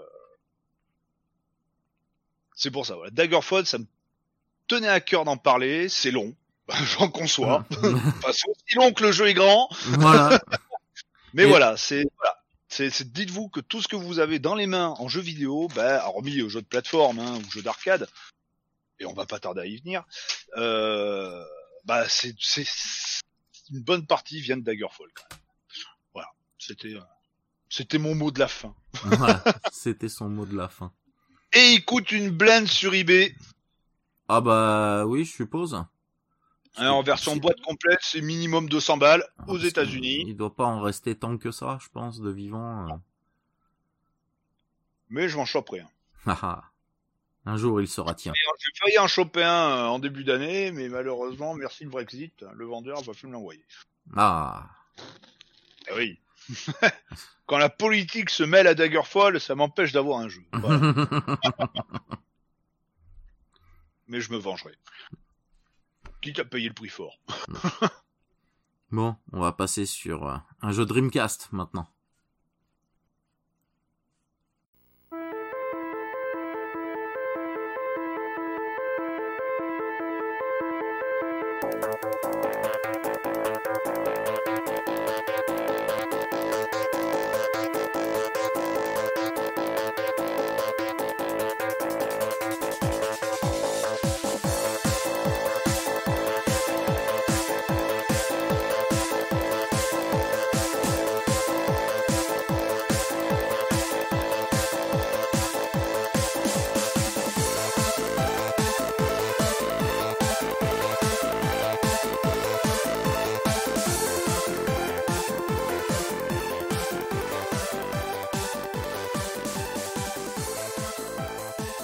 La Dreamcast. Ça faisait un moment qu'on en avait pas parlé. C'était quoi la dernière fois comme jeu qu'on avait fait dessus Après 60 ans de Sega, c'était Sega- Bass Fishing. Voilà. Euh, donc ouais, ça commence Le à, meilleur jeu de tous les temps sur Dreamcast. ça commence à remonter. T'as d'ailleurs un petit coucou au Metal Geek qui était avec nous pendant Ouais. ce, Qui a sorti son film. qui a sorti son film, ouais.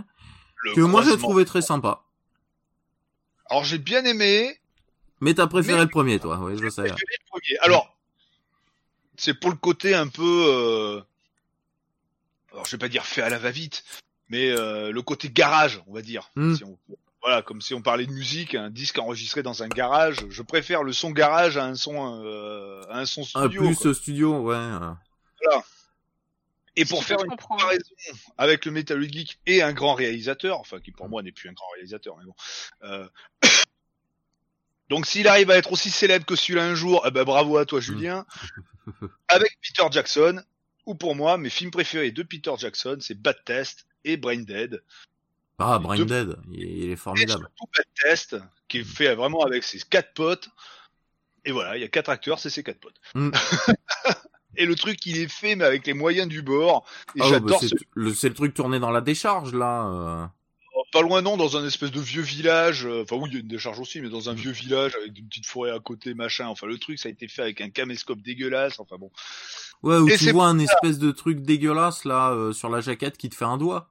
C'est ça? Ouais, voilà, tout à fait. Ça c'est l'extraterrestre. ouais. Mm. Euh, donc voilà, moi j'adore ce film. J'aime la façon dont c'est réalisé, la façon dont c'est tourné. J'aime tout ça. Et c'est pour ça que je préfère euh, la relique des gamers au croisement des mondes. Hmm. Euh, c'est parce qu'à ce côté vraiment, euh, mes trucs fait. Alors, la relique, le, le croisement des mondes, il a pas eu un budget énorme. hein, il nous en avait parlé quand il Mm. avait dit. hein. Il a fait petit à petit sur plusieurs années, machin. Mais la relique des gamers, budget zéro quoi. Ah oui, là, c'est... Et j'adore ça. C'est- C'est c'est avec le minimum de budget réussir à faire un truc sympa. Voilà, moi c'est ce. Voilà, c'est. euh, L'autre c'était des... par le croisement des mondes par rapport à la relique des gamers, c'est du gros budget presque. Et des gros moyens. Ah oui, des gros bon, moyens, parce qu'il y a certaines euh, scènes, là, qui, euh, où, où il y a eu de la 3D, là, qui a été faite, Ouais. euh, je, je suppose, par un des studios qui, a, qui est mentionné à la fin dans le générique. Euh, la scène avec les vaisseaux, à la fin, là, elle est... euh, c'est quand même propre, quoi. C'est très très propre. C'est très très propre. C'est quand même assez propre, quoi. Il y a des Mais trucs ouais, un peu plus kitschouilles, genre euh, la course contre le, le Captain Falcon, euh, ou les ou les bagnoles de, de Daytona justement, mais euh, Ouais, voilà, juste avant, mais euh, que, que c'est beaucoup plus kitschouille euh, au niveau des Ah, effets. Mais euh, Ça fait, ça fait presque graphisme Saturne. ah oui, non, mais t'as presque l'impression que c'est du détourage de Saturne qui a été réincrusté. Euh, bon, ça doit pas être fait comme ça. Je pense que ça a été re euh, remodélisé à partir de modèles de, de ce qu'il y avait sur la Saturne et intégré Mais- après. mais c'est c'est quand même c'est quand même bien fait quoi. Après voilà, j'ai trouvé qu'avec quelques longueurs, mais bon ça après c'est moi perso, c'est. Hmm. Mais Ouais, sinon, mais ouais, non, c'était, mais j'ai passé un bon moment quand même devant. le film est quand même Ouais. très sympa. Si vous l'avez pas encore vu, ben regardez-le. Si vous Voilà, c'est gratuit sur YouTube. euh, Si sur vous sa avez chaîne. C'est pas très grave parce C'est pareil aussi. Il fait un petit euh, un petit résumé du précédent en version euh, euh, JRPG euh, 16 bits. Oui, tout à fait. euh, C'est- très sympa. J'ai beaucoup aimé ça. Ah, j'ai beaucoup aimé aussi. Enfin voilà, il a, il a fait un super Ouais. boulot. Et au pire, si vous voulez voir le premier, si vous l'avez pas vu non plus, bah, il est toujours dispo sur sa Il chaîne aussi. sa euh, chaîne. voilà, Donc le Metal Geek Mm. sur euh, sur YouTube. Voilà, hein, n'hésitez pas à y aller. Ah, Julien, il a vraiment fait un beau boulot et bravo à Mm. toi, mec. Voilà. Bon, euh, on revient sur la Dreamcast. Donc euh, Dreamcast, hein, un petit shooting. Ah, ça faisait longtemps qu'on n'avait pas fait un petit shooting. c'est Euh, pas Sega Fishing Me Mm. dis pas que j'ai sorti la canne à pêche pour rien. oh, je suppose qu'il doit être compatible. On doit pouvoir y jouer à la canne à pêche à celui-là. Ah mais clairement, bah il tourne il y a besoin de trois boutons. Alors Voilà. euh, quatre, quatre, quatre. Euh, 4 euh, bah, tire... euh, ouais, bah, de toute façon, on va y venir. Euh, donc, bah, le jeu, c'est Stormwind. Voilà. Euh, développé par un studio allemand, euh, Duranic, apparemment. Enfin, c'est plutôt considéré comme un, comme un fan game, comme un, comme un jeu amateur que comme un vrai jeu. Au final, même, même s'il est vraiment sorti. Mais il y en a beaucoup dans la presse qui, euh, qui, qui l'ont qualifié de jeu amateur. Mais de très Ouais. bons jeux amateurs, hein, mais, mais de jeux amateurs quand même. Bon, moi je trouve pas, euh, en tout cas. Euh, Moi, je mets C'est pour ça qu'il y a vachement un remaster sur la Nintendo Switch. Oui, par exemple, voilà euh, que euh, Hein voilà, qu'on- Et Jeu amateur, mais qui a droit à un remaster sur Nintendo Switch. voilà, et Ouais, puis qu'il était ressorti sur Xbox One aussi. euh. Sur Xbox One, c'est le quoi C'est quand euh, comment tu l'appelais, euh, Angel C'est le C'est le euh, Stormwind X sur X, voilà. euh, Nintendo Switch. Ouais, c'est à peu près pareil. Et je crois qu'il a le même nom sur la sur la Xbox One. Je crois qu'aussi c'est. euh, Bah, en soi, le, le remaster, c'est juste les graphismes qui changent et l'écran titre. Hein, le reste, c'est tout pareil. Oui, ah oui, oui. Ils ont gardé la même interface. déjà qu'il est très beau sur la Dreamcast. Je, je, je, Mm. je- je- ça ça doit être hallucinant. Le... Ah bah j'ai vu une Ouais. vidéo comparative des graphismes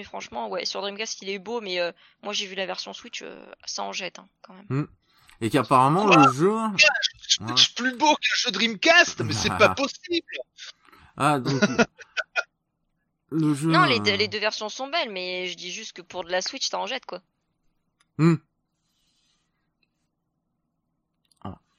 ah, ça, de- oui, ça, euh, elle, le- elle le fait tourner, euh, elle le fera tourner sans problème, ouais.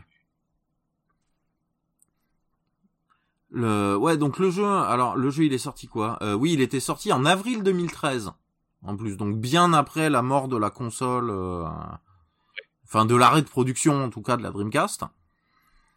Euh, et, euh, et ben ça a été, euh, on- je l'ai découvert quand je suis euh, quand je suis venu chercher la Dream que que j'ai récupéré chez toi. ce que je t'ai fait avec le GDMU. Et on l'a testé sans savoir ce que c'était, quoi. Ouais, ah mais c'est cette claque, claque. Bah si, on a dit, ah, ça a l'air joli, bah on va tester. Ah Mange-toi cette claque dans la tronche. Ah ouais, ah, Ah ouais, ah je l'ai, ah je l'ai pas senti arriver celui-là. Ah il... magnifique, magnifique quoi. En plus, euh, ben, j'arrive, je commence, on commence à avoir un peu cette maniabilité, donc bah un tir normal, hein, un bouton pour changer d'arme, un bouton pour euh, inverser le tir, c'est-à-dire pouvoir tirer vers l'arrière, et un bouton de bombe. Normalement c'est ça. Tout à fait. Euh, Oui, t'as trois sortes de tirs de fin d'arme. voilà. Et qui se gère comme un de mes jeux préférés de tous les temps, qui est Axelay. Donc, euh, bah forcément, quand j'ai vu ça, et ils se, ils se sont pas cachés d'ailleurs, qu'ils se sont inspirés de, de celui-là et de de- d'autres titres, euh, d'autres titres pour le pour le développer, euh, ce, ce Stormwind. Et là, du coup, bah, j'ai adoré, j'ai adoré, j'ai adoré direct. Le, euh, la maniabilité est vachement bonne, même à la manette. Si, même si toi t'as du mal à la manette, euh, à peau, que ça va mieux aussi. euh, euh, à la manette, alors sur les premiers niveaux, ça me l'a pas fait, enfin sur les deux premiers. Mhm. Il y avait des moments donc je voulais aller dans, dans une direction et en fait ça me faisait prendre un petit peu la, au tout début du déplacement, ça me faisait prendre un petit peu la, euh, La diagonale? la diagonale et donc j'étais obligé de recaler.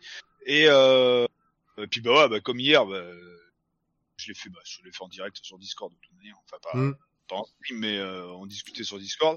Et euh, puis je fais putain ah, mais putain ouais mais le stick euh, mon stick arcade Dreamcast c'est bon il est accessible. Allez je Mhm. le branche ah putain là c'est plus le même jeu. Ah putain ah, je vais me la jouer à la DGX là, les gars. Ah putain les mecs là on est à la maison. Ah là on est à la maison. Alors là ça répond c'est ouais.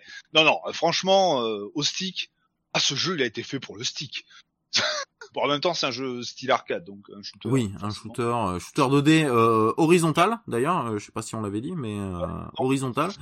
Petit truc qu'on n'a pas dit aussi, la version boîte du jeu Dreamcast, alors n'est plus commercialisée à l'heure actuelle, elle a Mhm. été éditée, que ce soit en version Jap, en version PAL, enfin, en- enfin la version PAL elle est, elle est dézonée de toute manière. Euh, par Pixel Art, qui est un fabricant de, un éditeur de jeux boîte à Marseille. À Marseille? Dans le Oh là Fe, là. Marseille. Oh, craigne des. Voilà. Nous, la console est morte. Ouais, quelques années après, c'est pas grave, on te l'édite ton jeu. Tu te le veux sors, te- Y a tu pas veux Y a problème. pas de problème. Voilà. tu veux sortir un jeu sur PS2, on te le fait, mon gars. Voilà. Faut juste que, que tu nous dises combien de glaçons dans le Ricard. Voilà. Et euh, si on est d'accord, t'auras une réduc. Pastis. Mais euh, ouais, voilà. Donc c'était c'était le truc. Et je me suis commandé d'ailleurs sur eBay. J'en ai trouvé un à 50 balles. Donc pas hyper cher en fait. Le truc même pas déballé quoi. Donc euh, autant dire qu'il restera emballé. Oui, ce qui est assez bizarre pour un pour un shooter, parce qu'en général les shooters sur console Euh, coûtent cher. Ça pique. Ça pique. Euh, Euh, Ça pique, ça pique très vite, hein, et, euh, et en plus la sous blister, donc et qu'il n'y a pas dû y en avoir des des millions d'édités non plus. Après c'est pas un jeu qui est ultra connu, tout du moins sur la version Dreamcast quoi. Parce que bon. Hmm. C'est euh... Ouais, mais te dire que moi j'ai même pas vu passer le fait qu'il soit réédité sur Xbox One, c'est parce que on... c'est c'est On qui m'en a parlé. Qui était j'ai sur- regardé vite fait, bah, j'avais regardé la page wiki hier soir vite fait du euh, du jeu, je suis mais... et je regarde, je fais Xbox One, Nintendo Switch, mais qu'est-ce que c'est que cette affaire Et du coup je suis allé voir un peu et oui effectivement. Euh... Ah, ce qui est rigolo qu'on apprend sur la page wiki aussi, c'est que le jeu à la base, la première fois qu'on a entendu parler du jeu, enfin que le- normalement, enfin qu'il y a eu une démo du jeu qui est sorti, c'était une démo en fait qui était no- normalement euh, pour le Jaguar CD. Voilà, le jeu Ah, devait à, à la base sortir sur Atari Jaguar et puis a été euh, arrêté, reporté, euh, oublié et puis euh, finalement euh, sorti sur Dreamcast euh, bien des années plus tard quoi. C'est pas plus mal parce Oui. qu'il claque sa mère. Ah oui, tout à fait. Et apparemment le jeu claque, était hein. quand même vachement beau sur la en version CD euh, sur la sur la Jaguar et la démo qui euh, qui, qui tournait apparemment euh, était très belle mais n'avait pas de son. Par contre, ils avaient pas encore fait de bande son. euh, ça c'était juste une démo Ah oui, technique. mais on en parle aussi de la bande son? Oh, elle est excellente la bande son. Oh, Attends. oh électro qui de pète de longue. Ah, Oh c'est trop là. bien. Ah, elle te met dans l'ambiance, hein. Ah bah ça c'est sûr. Tip top, hein, ce petit jeu. hein. Ah, très, euh, très, très cool. J'ai beaucoup aimé surtout l'arme qu'ils ont repris vraiment de, de, qui est le tir, euh, le tir orange là, euh, qui euh, suivant la pression qu'on met sur le bouton, euh, tire que vers l'avant ou euh, fait tout le tour du vaisseau. En fait, Si on reste appuyé, euh, si on reste appuyé, il part que vers l'avant, et si on le relâche, ça Oui. part en éventail vers l'arrière. Et si on, on... on rappuie entre temps, il maintient la, la position où, comme dans Axelay. Euh, ça se gère exactement comme comme une des armes dans Axelay. Et euh, c'est vraiment euh, ça, ça c'est le gros clin d'œil qui euh, qui m'a fait adhérer déjà tout de suite au jeu. C'est mon arme préférée. Hein, Mm. le- C'est c'est c'est la plus pratique. Après les autres sont plus situationnels. Ah bah, voilà. Après on a le tir vert là qui euh, qui concentre vers l'avant lui. Voilà, on va dire quand quand on n'utilise pas sa sa fonction pour aller vers l'arrière, mais qui concentre vraiment tout droit vers l'avant. Et on a le tir bleu qui concentre pas mal vers l'avant, mais qui est est un peu euh, qui fait évaser euh, d'abord au début Et ensuite, ça repart. euh, et ça se centre. recentre. Voilà, c'est un peu évasé et ça se recentre. Petit truc, il est disponible sur Steam, le EX, Oh, eh ben, ben voilà. pour euh, 13 balles. Eh ben, je pense que il va y passer, même si je l'ai sur Dreamcast. euh, Je passe beaucoup de temps devant le PC. Je pense qu'il y aura droit sur PC. Euh, voilà, et euh... Zut, je voulais dire quoi? Oui, et comparé justement à un Axelay où euh, on garde ses armes euh, du, dé... euh, enfin, du début à la fin du niveau, mais sans évolution. On n'a pas de Mhm. power-up dans les armes. Là, il y en a, par contre. Répartis sur les trois couleurs, donc on choisit bien le, euh, le, le power-up quand on le récupère. Et ça augmente la puissance du tir en question. euh, Et après on devient overpété si on joue bien. Ouais, tout à fait.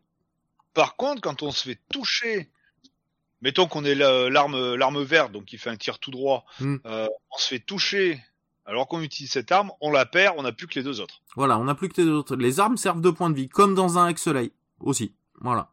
C'est exactement le, le même principe Ce euh, de gameplay. Ben, ce qui, euh, parce que moi j'aime beaucoup avoir des points de vie dans un dans un shooter, euh, ben, parce qu'on n'est jamais à l'abri d'une mauvaise manip ou d'une boulette qu'on n'a pas vue. Et mourir bêtement quand on meurt qu'en one shot là euh, directement, c'est des fois un peu frustrant. Là du coup, ça te laisse, euh, même si ça t'enlève une arme, ça te laisse quand même la possibilité, la, possibilité d'essayer de te refaire. Et euh, le jeu est relativement généreux quand même en options. Donc on peut récupérer son l'arme qu'on a perdue euh, assez facilement quand même. En tout cas au début. Je sais pas, je suis pas allé trop trop loin dans le jeu. euh.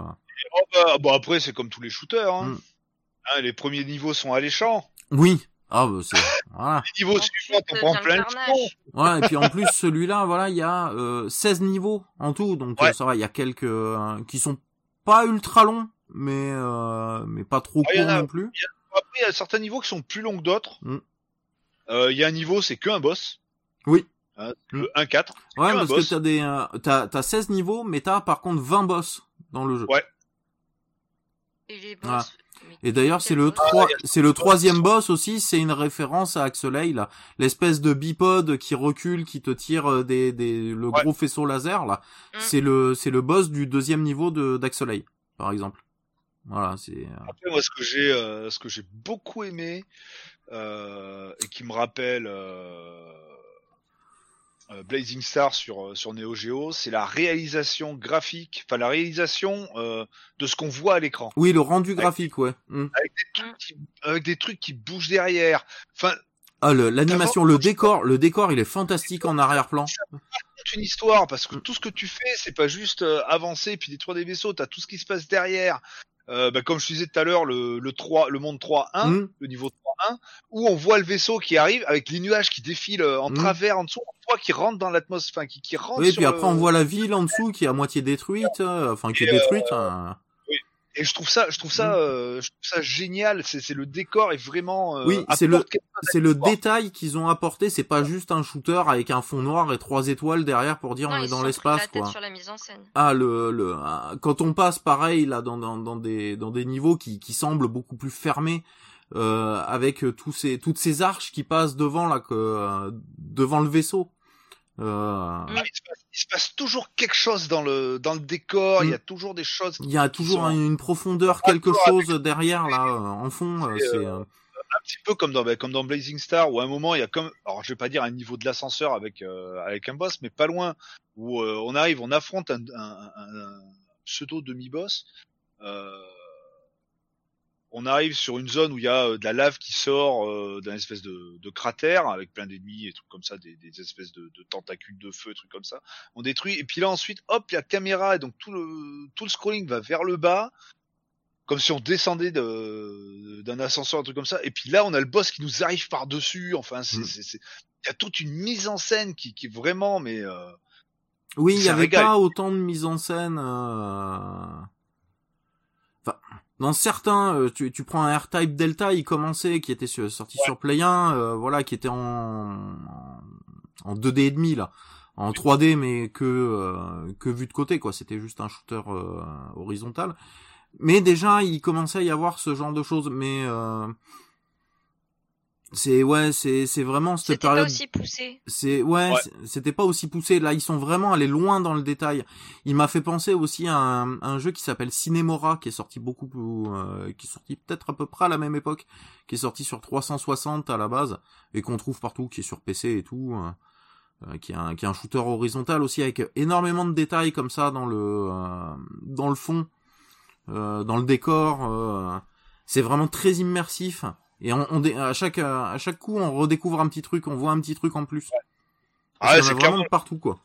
le, le type de jeu où tu fais une run en essayant de te concentrer sur le jeu, après quand mais tout en regardant ce qu'il y a derrière, et puis au bout d'un Mm. moment, tu fais une run en faisant, en te concentrant un petit peu plus sur, sur ce qu'il y a derrière, tout en savant ce qui va t'arriver dans la tronche, euh, juste pour être conscient de tout ce qui se passe dans, dans le décor, quoi. Mm. C'est Ah, mais c'est un je- jeu qui est très agréable à regarder en plus. Ouais. Euh, du coup, euh, à être, euh, à pas avoir la manette en main, à être à côté, à regarder l'autre jouer, euh, voir justement tous les détails. euh.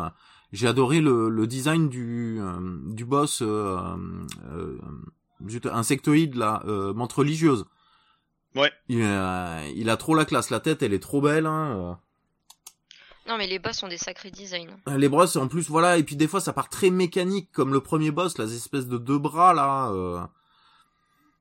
C'est. euh, Ah, T'en croises quelques-uns, même en demi-boss, après, des, des- des- des ennemis de ce genre-là, quoi. Ah, attendez deux secondes, je me fais embêter par mon chat. Qu'est-ce qu'il y a? Qu'est-ce que tu veux? Qu'est-ce qu'il veut le gros? Bon, ça va, les miens ils dorment. Ouais, non, moi le mien il miaule, me fait chier. Allez, bien. Bon, bah alors tais-toi. Hop. Voilà. Donc ouais, moi c'est euh, belle découverte. Faut que je le creuse parce que je suis pas allé très loin. J'étais assez mauvais parce que je suis, bah, je suis quand même toujours meilleur en shoot euh, vertical qu'horizontal. Donc euh, Je fous la télé dans l'autre sens. voilà, ouais, c'est ça, ouais. Non, mais c'est une belle découverte et une belle surprise, très Mm. agréable. Ouais. Ouais, très agréable. Moi, il y a un... pareil, j'ai lu un test euh, dessus qu'ils avaient fait sur jeuxvideo.com à l'époque. Le mec a pas aimé les musiques, par exemple. Il les a trouvées euh, insignifiantes. Tu vois? Non, moi je trouve qu'elles ont bien la pêche, qu'elles vont bien, euh, qu'elles vont bien avec. Alors oui, bah c'est aussi voilà, c'est euh, ce, ce studio allemand apparemment c'était pas un, un studio grand en taille, je parle, pas, pas en talent mais en taille.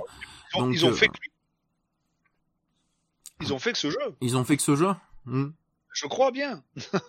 Et voilà, c'est. Ouais, peut-être que ça leur a servi de tremplin pour trouver du travail ailleurs aussi. Ah, c'était peut-être, euh, c'était peut-être euh, le but du. euh, Mais moi, quand il y en a, tu disais tout à l'heure, voilà, il le classifie comme un jeu. euh, Comme un jeu amateur, euh, bah vas-y, euh, vas-y, montre-moi, hein, parce que euh, des jeux amateurs, des jeux Voilà. indés, euh, C'est il un. y, en a jeu. qui sont beaucoup moins bien finis que celui-là, hein, euh, clairement. C'est Ah bah, Donc, euh. Et le jeu a été édité, tout du moins en version boîte, par une boîte indépendante. Hum, Euh, et c'est pas de l'amateurisme, c'est de l'indépendance, c'est pas pareil. voilà. Et euh, autant des fois il y a en des plus, voilà, c'est peut-être qu'il veut, peut-être que quand il disait jeu amateur, il voulait pas mettre de termes péjoratifs dedans, mais je Mais, euh, trouve qu'il y est quand même, du coup. Euh... Ah, comme je dis, autant Ouais. des fois t'as des jeux indés qui sont amateurs, clairement. Bien souvent les jeux amateurs sont forcément indés. Voilà. Pas un jeu amateur, c'est un jeu indépendant fait par des mecs qui ils savent ce qu'ils font. Hum. Ouais, parce que l'équilibrage est bon, euh, tu, euh, c'est pas un. L boulette, donc euh, bah déjà le- la, la prise en main sur les deux premiers niveaux, il te laisse, euh, il te laisse gentiment, et puis après il te dit bon c'est bon, on va pouvoir commencer à jouer. Euh, et il te rajoute des petites mécaniques pompées de, de, de certains shooters euh, que euh, que tu vois un peu plus tard, genre euh, les passages dans les trucs qui tournent, ça fait très euh, ça fait très R-Type quoi. Euh, par exemple, mais ça j'aime beaucoup. euh, ça demande ça demande là justement tout l'art euh, tout l'art du placement et du euh, et du timing. Ah mais ils ont rajouté plein de petites phases pour que ce soit pas juste tu shootes des ennemis qui arrivent en face de longue en en shooter ultra basique classique. euh, non c'est assez Ouais, c'est assez sympa quoi. pas. Hmm. Ah, il y a quand même une certaine variété. Les, les, les niveaux euh, sont, sont assez variés aussi, graphiquement et tout. Les ennemis aussi. Enfin bon, euh, je vois pas où est l'amateurisme. S'il y avait eu que trois sprites d'ennemis, euh, oui, là on aurait pu parler d'amateurisme. Deux boss, deux boss qui se répètent et trois sprites d'ennemis, oui. Mais là non, on peut, on- non, Il n'y a pas de recyclage. non. Euh, des problèmes de, de déplacement. Hmm. Moi, J'en ai eu avec la manette, mais parce que je suis pas à l'aise avec les cheveux. euh, Ouais, bah, enfin moi les, euh, j'ai joué qu'à la manette vu que j'ai pas de stick sur la. Je suis à l'aise pour les shooters, je suis carrément plus à l'aise avec un stick. Mais, euh, mais j'ai eu aucun souci quoi. Si euh, si je me suis pris une boulette, c'est que c'était moi qui m'étais mal placé ou qui l'avait pas vu, mais c'était pas une question de maniabilité en tout cas. À la manette, j'arrivais pas à passer le, le niveau 3. Euh, là, j'en suis au. euh, J'ai fait donc tout le monde 1, le monde 2, il y a que deux niveaux. Je suis au 3-1, donc bon. Euh, voilà, Mm. euh, je clairement mieux à la, avec le stick. Hein, j'ai Ah, de toute façon un, un shooter c'est toujours plus agréable au stick. Mais euh, voilà, euh, à la manette, il est quand même bien jouable. Mm. Euh, bon, je dis le jeu, et euh, c'est c'est pas un jeu amateur, c'est un véritable, euh, c'est un véritable shooter. Euh, Un- truc que j'ai pas remarqué, par contre, t'as vu, euh, c'est quand euh, les options tournent là, euh, quand on peut récupérer une couleur, on a aussi, euh, quand la, la première rotation est finie, on arrive à 10 000 points ou 1000 points, je sais plus, je sais plus si c'est 1000 ou 10 000. Euh, mais bon, c'est l'option se transforme en bonus de points, juste en bonus de points, et puis après ça recommence le cycle. Hein, euh, voilà. Mais j'ai pas vu si euh, les points donnaient des vies supplémentaires au bout d'un moment. Alors, J'ai pas fait attention à ça. Il y a des, il y a comme option, on peut trouver des vies supplémentaires dans le jeu. Alors, comme option, oui, mais j'ai pas vu si les points te donnaient euh, Ah, à je- partir d'un certain score ou à- par palier. Il me semble pas. Non. Il me semble pas, mais ça c'est pas. que- Non, c'est- je crois pas. hein. Après, au niveau, le jeu est pas ultra punitif euh, quand euh, quand on, on se fait descendre, on repop là où on est mort. Hmm. Oui, déjà, on repop pas un checkpoint un peu avant, comme dans un R-Type, par exemple, que euh, ça, ça, j'aime pas, en plus. C'est clairement Bah. le genre de shooter que j'aime pas, ça, euh, devoir refaire un truc que t'as déjà fait. Euh, c'est on bon, a- t'es mort, t'es mort, allez, on reprend de là, quoi, voilà. euh, c'est arcade, voilà. C'est ce côté, voilà, euh, plus arcade. Euh, Quand on a bouffé toutes ses vies, on repart au début du niveau. Mm. Hein, il y a oui, si on fait continue, voilà, tu repars. Mais, mais là, c'est normal. Là encore, c'est normal. ça me, ça me va comme ça. accumuler suffisamment de vie, euh, si on meurt, on on est mort. Donc ça, ça c'est bien. Mais Et on après, c'est tout niveau passé euh, et sauvegardé, donc on peut, si on veut, reprendre du, du dernier niveau qu'on a, On peut refaire qu'on a validé euh, On ou qu'on a débloqué, je sais plus. euh, oui. Ouais. On dé- Ça, c'est- déjà, on n'est pas obligé. Si on veut juste s'entraîner aussi sur certains, euh, sur certains niveaux, déjà on peut. Du coup, du moment qu'on les a débloqués, on peut euh, revenir que sur ces niveaux-là. hein. Ça, c'est un truc, euh, c'est un truc vraiment sympa. Ça j'aime bien aussi. Voilà, c'est mais c'est pas débloqué d'entrée, c'est à débloquer au fur et à mesure. Ah non, mais c'est Donc, voilà, C'est une très bonne découverte. très très bonne découverte, ouais. euh, le truc sorti de nulle part, euh, découvert C'est par ça. erreur. Voilà, mais euh, Par erreur, non, par hasard, oui. voilà. Bah, c'est quand j'ai quand j'ai récupéré que je me suis monté mon, mon GDMU où j'étais ben voyons voir bah c'est toi oh, bah il y a un shooter ouais ça peut être marrant bah t'as un autre shooter ça peut être marrant ça tac tac des jeux de combat des machins et puis après bah quand t'es venu bah on l'a testé et puis ah et puis là il est il est resté scotché sur la Dreamcast quoi Ouais. Pendant un Voilà. moment, on m'a plus entendu, là. On entendait plus que des piou-piou. Et, euh, et ouais, ouais, il, il est trop bien. Il est trop bien. Ah, donc là, vous avez entendu mon chat qui est pas content. Voilà. Eh ben, Marcus, euh, qu'est-ce que t'as? Voilà, couche-toi. Fais le câlin. Bon, bah, je crois qu'on peut conclure là-dessus, hein. euh. Oui. Très bon, euh, très bon petit jeu. Et on va passer, on va passer aux remerciements.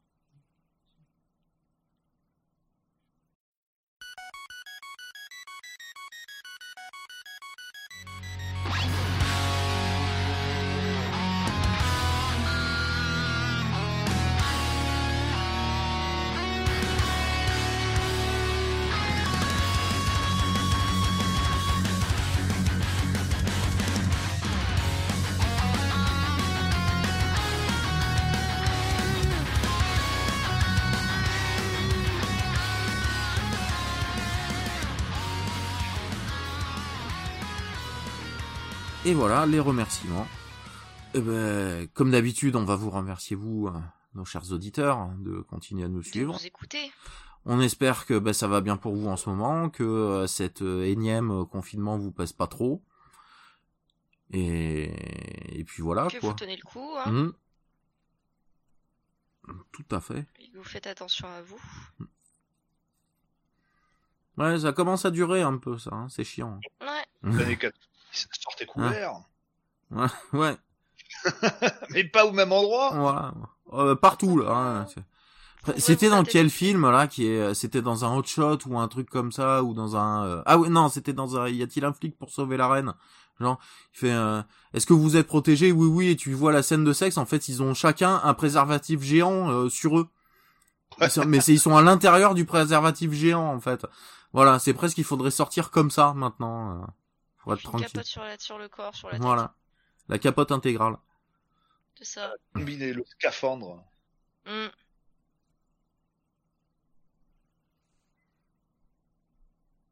Voilà. Bah écoutez, euh, pas grand chose sur cet épisode euh, en remerciement. Euh, on va, bah on va vous dire à bientôt, sûrement à très bientôt d'ailleurs, hein, vu qu'on va avoir un Oui, peu de temps encore pour euh, pour pouvoir tester des jeux. Et on va vous laisser bah, sur une musique justement un peu péchue là de Stormwind. et, et dans les prochains jeux il y aura peut-être un jeu sur une machine qu'on n'a jamais fait Oh, ça sera bien Oh. ça. si je l'ai reçu Ouais. Petit teasing. pas plus Et sur ce, bon rétro gaming à tous et à bientôt. à bientôt Ciao, ciao.